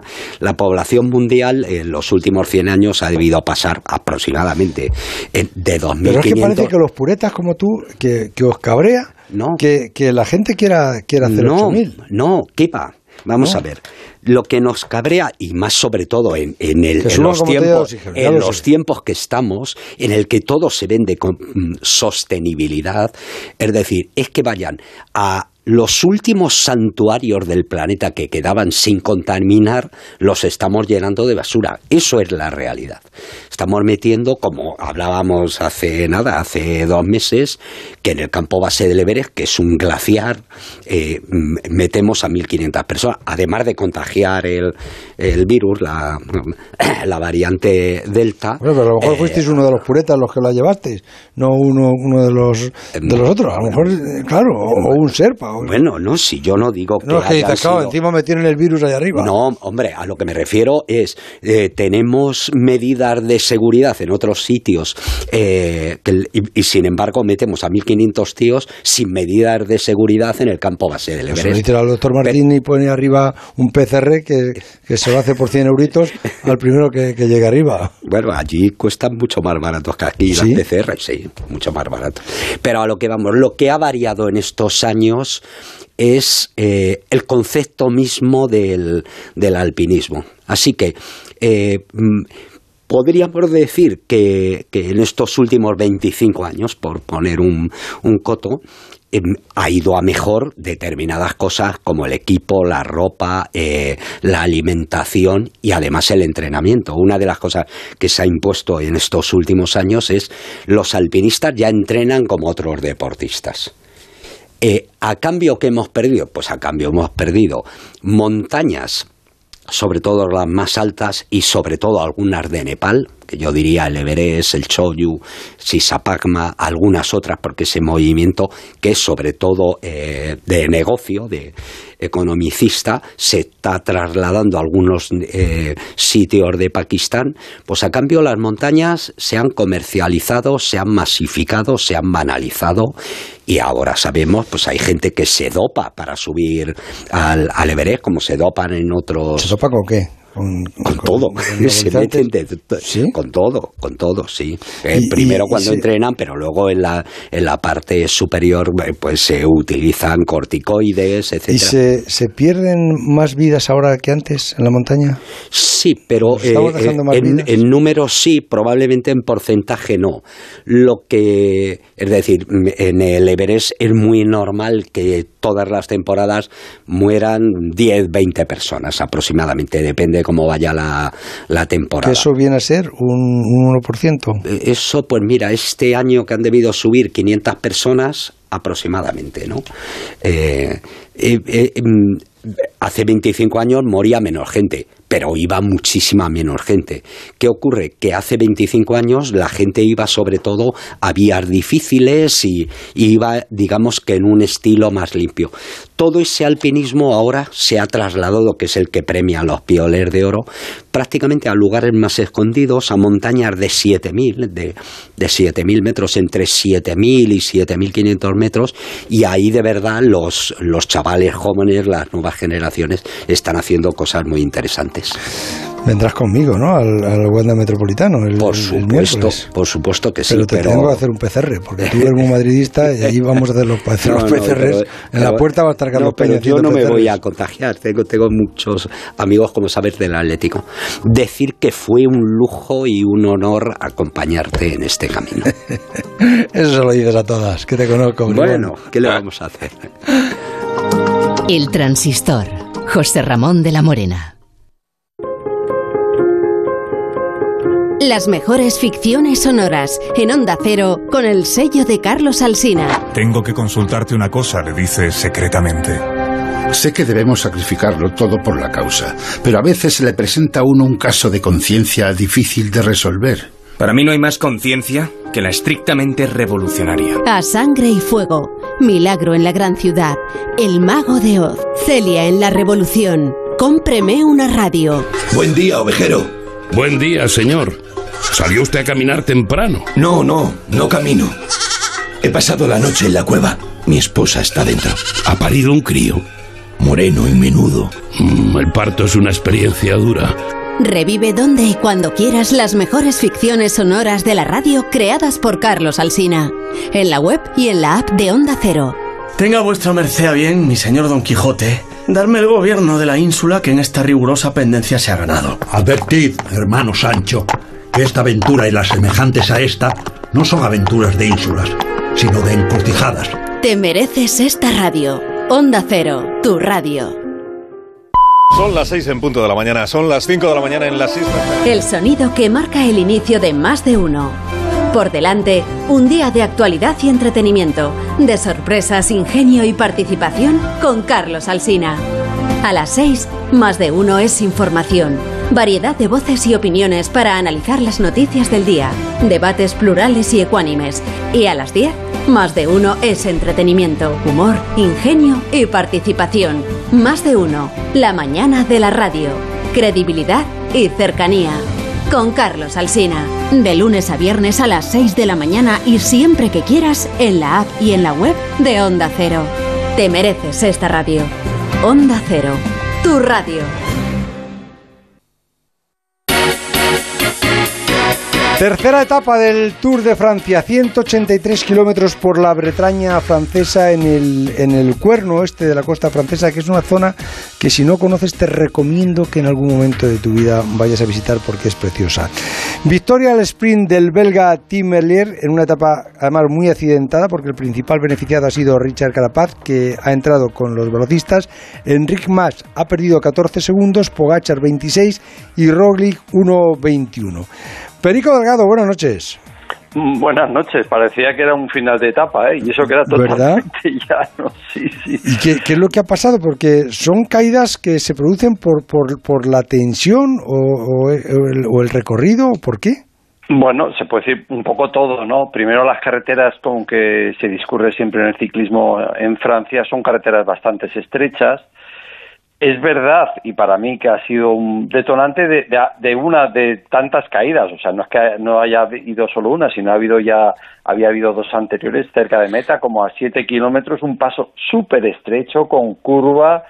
Afortunadamente hoy ha estado lloviendo durante mucho tiempo de la etapa, pero ahí ya no llovía, la carretera seca, si no ahí habrían pasado de uno en uno y bueno, mm, una zona muy peligrosa que añadía ya los nervios que hay, los corredores que ahora que están todos muy fuertes, no ha hecho más que empezar eh, este Tour de Francia, y luego la necesidad de colocar a los líderes como a los hombres más rápidos delante provoca que la carretera da de sí lo que da. Y entonces pues eso, caídas numerosas, pero para mí esa última zona que he dicho ahora a 6, 7 kilómetros sobraba en un recorrido que si bien es verdad la etapa ha sido bastante tranquila hasta los últimos 25 kilómetros pero ese pase para llegar a Pontiví yo creo que sobraba porque una etapa llana que solo es sprinter, meter ese paso tan estrecho eh, lo que ha pasado era lo más normal y yo creo que hay quieren, quieren imitar a, Javier Guillén. Quieren imitar a Javier Guillén y no les sale. Quieren poner no hombre pero eso algunos decían que, que, estaba bien pero yo o sea no no estaba bien. Yo creo que nadie ha dicho que estaba bien porque Roglic que ha sido uno de los grandes perjudicados en el día de hoy con ese minuto veintitantos que ha cedido decía que bueno que había que aceptarlo que a él esta vez le ha tocado ir mal parado pero que otras veces sabe que ha sido otros corredores. Pero sobre todo la organización que sabe cómo pasan lo que pasa en estas primeras etapas en una etapa llana ya de por sí nerviosa que va a haber caídas que había habido dos caídas eh, poder evitar ese paso que se ha hecho hubiese hubiese aliviado un poquito ya la presión de por sí mm, muy alta que hay en carrera. Fíjate, ¿te acuerdas que, todo el mundo se ve ganador ahora del Tour y todos los equipos tienen a todos los corredores y esto hace que en carreteras tan estrechas las caídas sean lamentablemente protagonistas en etapas que muchas veces serían solo para los sprinters. Que te quería decir que recordarás que decía siempre el maestro Chico Pérez que en estas primeras etapas no se gana el Tour, pero se pierde con mucha facilidad. ¿eh? Eso es, es que eso se cumple. Si lo sabrás tú. Eso se cumple siempre. La primera semana de las tres que tienen las grandes vueltas es la semana de librar caídas, librar pinchazos, evitar abanicos y, y, bueno, pues si te libras sales bien parado, pero muchas veces si sales mal parado te ves perder opciones muy claras de ganar el Tour de Francia. Luego el segundo ya es de mantenerte y el tercero es mantenerlo y ganarlo o ponerte de líder y el tercero es mantenerlo. esas son las reglas generales. Y en ese aspecto podemos hablar del ecuatoriano Richard Carapaz que ha salido muy bien parado. Eh, de Enric Mas, afortunadamente, el corredor español. Se convierte en el líder del Movistar, ¿no? Del Movistar en cambio, mal parado de los españoles Pello Bilbao, que ha llegado pues en el grupo de Miguel Ángel López. y Valverde. de bueno, Valverde no estaba para la general, pero sí Miguel Ángel López era el lugarteniente o el jefe de filas junto con Henry Mas, más luego Primo Roglic y, bueno, uno que también ha sufrido caídas, pero que lo ha salvado relativamente bien, Geraint Thomas, uno de los grandes favoritos, que se cayó al principio de la etapa, cruzación de hombro, ha bueno, da la sensación que iba a abandonar en la etapa porque se ha quedado solo, luego le han llegado corredores, parece que ha ido activando el cuerpo y como quedaban más de 150 kilómetros a la meta, ha podido contactar y al final solo ha perdido 26 segundos como Pogachar, ¿no? O sea que para mí la nota más destacable es no las caídas, que es algo lamentablemente normal en estas primeras etapas, sino que hoy han sido hombres de la general que se han visto involucrados y, y bueno, eso deja, o sea, deja patente la tensión con que se corre el líder junto a sus compañeros de equipo. Pues mañana 150 kilómetros y medio, otra etapa llana, eh, también supongo que mm, día para los sprinters, ¿no, Pedrín?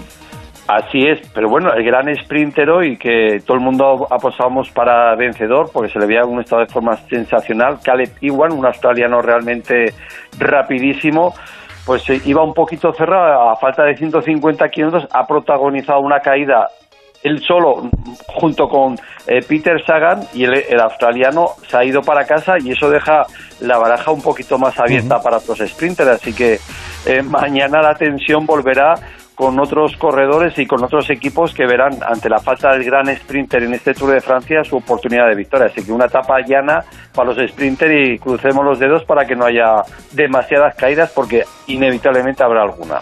Hasta mañana, Pedrín. Hasta mañana. A ver, Carlitos, ¿qué me decías que no te estaba haciendo caso? En 34 minutos los dos últimos partidos, primera fase en la Copa América. Bolivia se enfrenta a Argentina. En la alineación de Argentina hay varios de la Liga Española. Está Marcos Acuña, Papu Gómez, Messi, Ángel Correa, Agüero. Los cinco están en el once titular. Y a la misma hora en Río de Janeiro, Uruguay-Paraguay. Y con Uruguay está Jiménez y está Valverde. Y llama la atención que Luis Suárez va a ver el partido desde el banquillo, por lo menos al, al principio. Con él estará también en el banquillo Torreira. Desde Bélgica cuentan que Hazard y De Bruyne, que se retiraron con molestias en el último partido, pueden estar disponibles para medirse a Italia en el partido de cuartos de final. Aquí ya en la liga, Roberto Soldado ha anunciado hoy por el Levante como nuevo jugador del equipo valenciano para las dos próximas temporadas. Y mañana, a las once y media, Luis de la Fuente da la lista de 18 jugadores para los Juegos Olímpicos de Tokio. Y hay que recordar que puede convocar a tres mayores de 23 años y parece que esos puestos podrían ir para Ceballos, para Miquel Merino, el jugador de la Real Sociedad que ya está recuperado, e incluso también para Asensio. España está encuadrada en los Juegos en un grupo con Egipto, Australia y Argentina. La agencia tributaria ha publicado hoy la lista que da todos los años con los morosos que deben al fisco más de un millón de euros, tanto empresas como particulares. Y llama la atención que aparece hoy el nombre de Carlo Ancelotti, el entrenador del Real Madrid, con una deuda de un millón y medio de euros. De la, su anterior etapa, se lo reclaman todavía. A Dani Alves, el exjugador del Barça, le siguen reclamando dos millones de euros y el que ya no está en la lista es Neymar. El año pasado debía 34 millones de euros y parece que ya los ha, que ya los ha abonado. Y a ti te van a terminar mirando lo de los molinetes de tu, de tu suegra, ya lo verás. No hay problema de nada. No, Caparrós todos, ¿eh? Sí, aquí pillan todos. El amigo de Roberto Caparrós ha renovado con la selección de Armenia y la imagen de la jornada ha estado hoy en Wimbledon. Comenzaba la primera ronda fuerte, debutaba Djokovic y la gran ovación se la ha llevado la científica Sara Gilbert, la que diseñó la vacuna COVID de Oxford que ha puesto en pie a todos los espectadores durante más de un minuto aplaudiéndola. Ha sido la gran protagonista de una jornada de Wimbledon en la que Muguruza, Roberto Bautista y Pedro Martínez han ganado dentro de los españoles. ¿Se da cuenta, doctor, la seriedad con que, con que se emplea Bustillo y con cómo se, ¿eh? Con qué profundidad y con qué, con qué sobriedad? Eh, Es diferente, Roberto. Roberto. Buenas noches, un saludo al doctor, al que tengo una gran admiración. Un saludo, Roberto. Doctor, y además me lo encontré recientemente con su padre y me dio una gran alegría y tengo la oportunidad de hablar Bueno, largo si es y que hoy está toda, toda la gente que, que ha venido a preguntar, porque ha estado Pa- Paco Cecilio, que es lo que ha estado por aquí esta tarde. Es verdad. Ha estado, ha estado Alfredo del Brillante. El cónsul, También el cónsul. Ha estado el cónsul. No, el cónsul, el cónsul El está cónsul mosqueado está- contigo porque pensaba que después de la victoria de Bélgica le ibas a llamar para hacer la entrevista. Uy, la mar, que no, cómo no caí. Y además, en de verdad, Paul. tiene, ¿Cómo tiene no? un, un- el pobre Tom No, está pues, no, con le- un mosqueo, dice. le llamaremos porque además a él le gusta ¿cómo el fútbol y Ramón? entiende. Ya, ya. No, no, porque no, Bueno, no, pues no, el se viene. No, El que el que cuelga los balones eres tú. Tú tranquilo, que eso con Aitor cuela, que Aitor lo coge todo. Sí, hombre, sí. Muy receptivo. todo. Es Vale todo, tremendamente receptivo. Pa'lante. Eh, eh, Caparrós, le, le habían ofrecido dos años, eh, Sí. José Ramón, pero bueno, se ha quedado con, con un año. Está haciendo un buen trabajo. Por supuesto, va a seguir con Lucy, también con Javier Miñano. Y de verdad, pues eh, le hacía muchísima ilusión. Qué subidón me ha pegado la selección española. Ah, no me extra- no me Qué extraña, no me subidón me ha pegado Y la eso que no ha jugado selección Llorente, española. Que estaba con la camiseta puesta y y cuánto mágico. listo tiene que taparse. Cuánto listo Sí, tiene que sí, taparse. Sí, todos los que se metían con Oye, caemos y con. Francia, caemos con Francia. Uy, pasamos, pero viene Francia. Ahí estaba el Aitor, el, el, el Sí, Bustillo, todo, ¿no? sí, con sí, Francia no pasamos. El Rubiano, Los el David. Alonso, eh, la Anita, todos no pasamos. Pues Claro. nada, toma, al Rinchi, eh, Francia. Y me ha gustado sobre todo una ¿Vas con televisión a San Petersburgo? Eh, no, no, no. A Sevilla sí, No, no, no, no, a San Petersburgo no. No hay ave, tú Tenía pensado. Lo que sí voy a ir es, y además eh, a Wembley, a la final. Sí, ahí no, ahí no debes de fallar. A la final, ahí hay que ir. Y luego eh, quiero mandar un abrazo muy fuerte a Álvaro Morata. O sea, Álvaro Morata he colocado ahí una foto, de verdad que eh, lo que ha hecho hoy Morata. Tú siempre ha has sido muy moratista. Siempre, siempre. De su padre, un íntimo amigo mío, y de, y de Alvarito, que lo, ha hecho, que lo ha hecho muy bien. Ojalá tengamos suerte contra Suiza. Y nada, a esperar. Y mañana te veo. Mañana te veo. ¿Vienes? Mañana te veo. Mañana te Mañana veo. martes, ¿Vienes te mañana? veo. No, el- tengo- El, el te veo es otra cosa. la Morena. Sí. no Ah, vale, podía vale. pensar yo en mi vida Sí, que me iba a dar tanta tristeza que tú dejaras la radio. ya te digo. Te lo digo de verdad, llevo tres días. Sí. Estos no, estos son unos interesados. Esto lo que único que que joroba meses. es por lo que les joroba, Sí, sí, porque sí, le van a bajar la pasta Sí, sí, y todas sí. esas cosas y no le vas a llevar a los torneos. Yo estoy en otra onda de la morena. tú Ya lo sé. Claro que ya. Eso a mí no me interesa. No, pero esto lo voy a llevar a Pero se te va a echar mucho en falta. Y ahí no veas ¿Tú la cantidad de gente que me ha llamado hoy para decirme cómo se puede despedir de ti. Sí. Por carta. Muchísima gente. ¿Qué capacidad tiene, eh, qué nos deja Sanidad en el Wanda? Mm, Los, los 70.000 espectadores que hay. No, no, dijo, dijo tu 70.000. amigo Tebas que el 60-70%. 70%, hasta el 70%. O sea, los del parque, unos pues, 50.000. unos- no más de 50.000, no. Pues Con mascarillas. te digo una cosa. Sí. eh, porque ahora ya va a ser bastante complicado, no sé si no sí. lo van a utilizar, pero si no, yo llenaba el guanta para sé, despedirte a ti porque tú te lo mereces. Ya lo te digo. Bocatas del brillante para todos. Cuídate mucho. Hasta mañana. quiero mucho de la morena. Un abrazo, doctor. Un abrazo. Y muchas gracias Roberto. por lo bien que nos ha cuidado a todos y lo bien que lo ha explicado y transmítale a todos sus compañeros y a todos los sanitarios de España nuestra admiración y nuestro respeto. Eh, y de una manera muy especial a usted que lo ha hecho muy bien. De tu parte. Gracias, Roberto. doctor. A ver, eh, Anita, nos lees... Eh, ¿qué Tengo, nos- tengo de todo, pregunta en la todo, red sí. y, y portadas. En las redes sociales, en arroba el transistor hemos eh, preguntado que quién cree que ha sido el mejor jugador de la selección ante Croacia. El 42% piensa que el mejor ha sido Pedri, el 24% Morata, el 17% piensa que ha sido Unai Simón y el 16% cree que el mejor ha sido Sarabia. Y en las portadas del martes, las eh, portadas de los periódicos, en el diario AS titulan Tiki Casta, el diario Sport titula directamente épico, Mundo Deportivo habla de una manita épica y por último en marca portada doble con el titular inolvidable. Toma ya. Pues nada más que me faltas tú, Juan Matrueva. Es momento de decirlo bien alto. Luis Enrique tiene razón. Y Morata también. Al menos hasta ahora y al menos hasta el próximo viernes, cuando el contador se pondrá a cero de nuevo. En estos momentos es difícil discernir si predomina en nosotros la felicidad o el alivio. Tal vez sea la misma cosa. No está claro si alegra más esquivar la derrota o conseguir la victoria. Poco importa. Lo relevante es que el equipo crece. Dijo Abel, referido a Unai Simón y a su peripecia, que ha nacido un gran portero. Lo mismo podríamos afirmar de la selección entera. Fue Segurola quien recordó que la mejor España se ha construido a través de prórrogas gloriosas. Ortego nos advirtió sobre Suiza que nadie piense que la eliminación de Francia nos despeja el camino. Contaba Luis Aragonés que en el fútbol hasta el más tonto hace relojes y los suizos son especialistas en la materia. Valdano resumió la cuestión con un suspiro, con lo cómodo que es salir de víctima en un partido. Jorge destacó que la personalidad de la selección es la de Luis Enrique, lo que significa que la convicción del equipo es la misma que la del seleccionador, también su coraza. Sobre ese liderazgo se ha elevado un grupo que se lleva bien y que lo transmite en el campo. Más allá de proclamar a España y Suiza, Valdano declaró vencedor al fútbol. En días como hoy es imposible discutir su lugar predominante entre los entretenimientos que en el mundo son y han sido. Nadie ofrece más en cuatro horas. No está en crisis el buen fútbol, está en crisis el malo.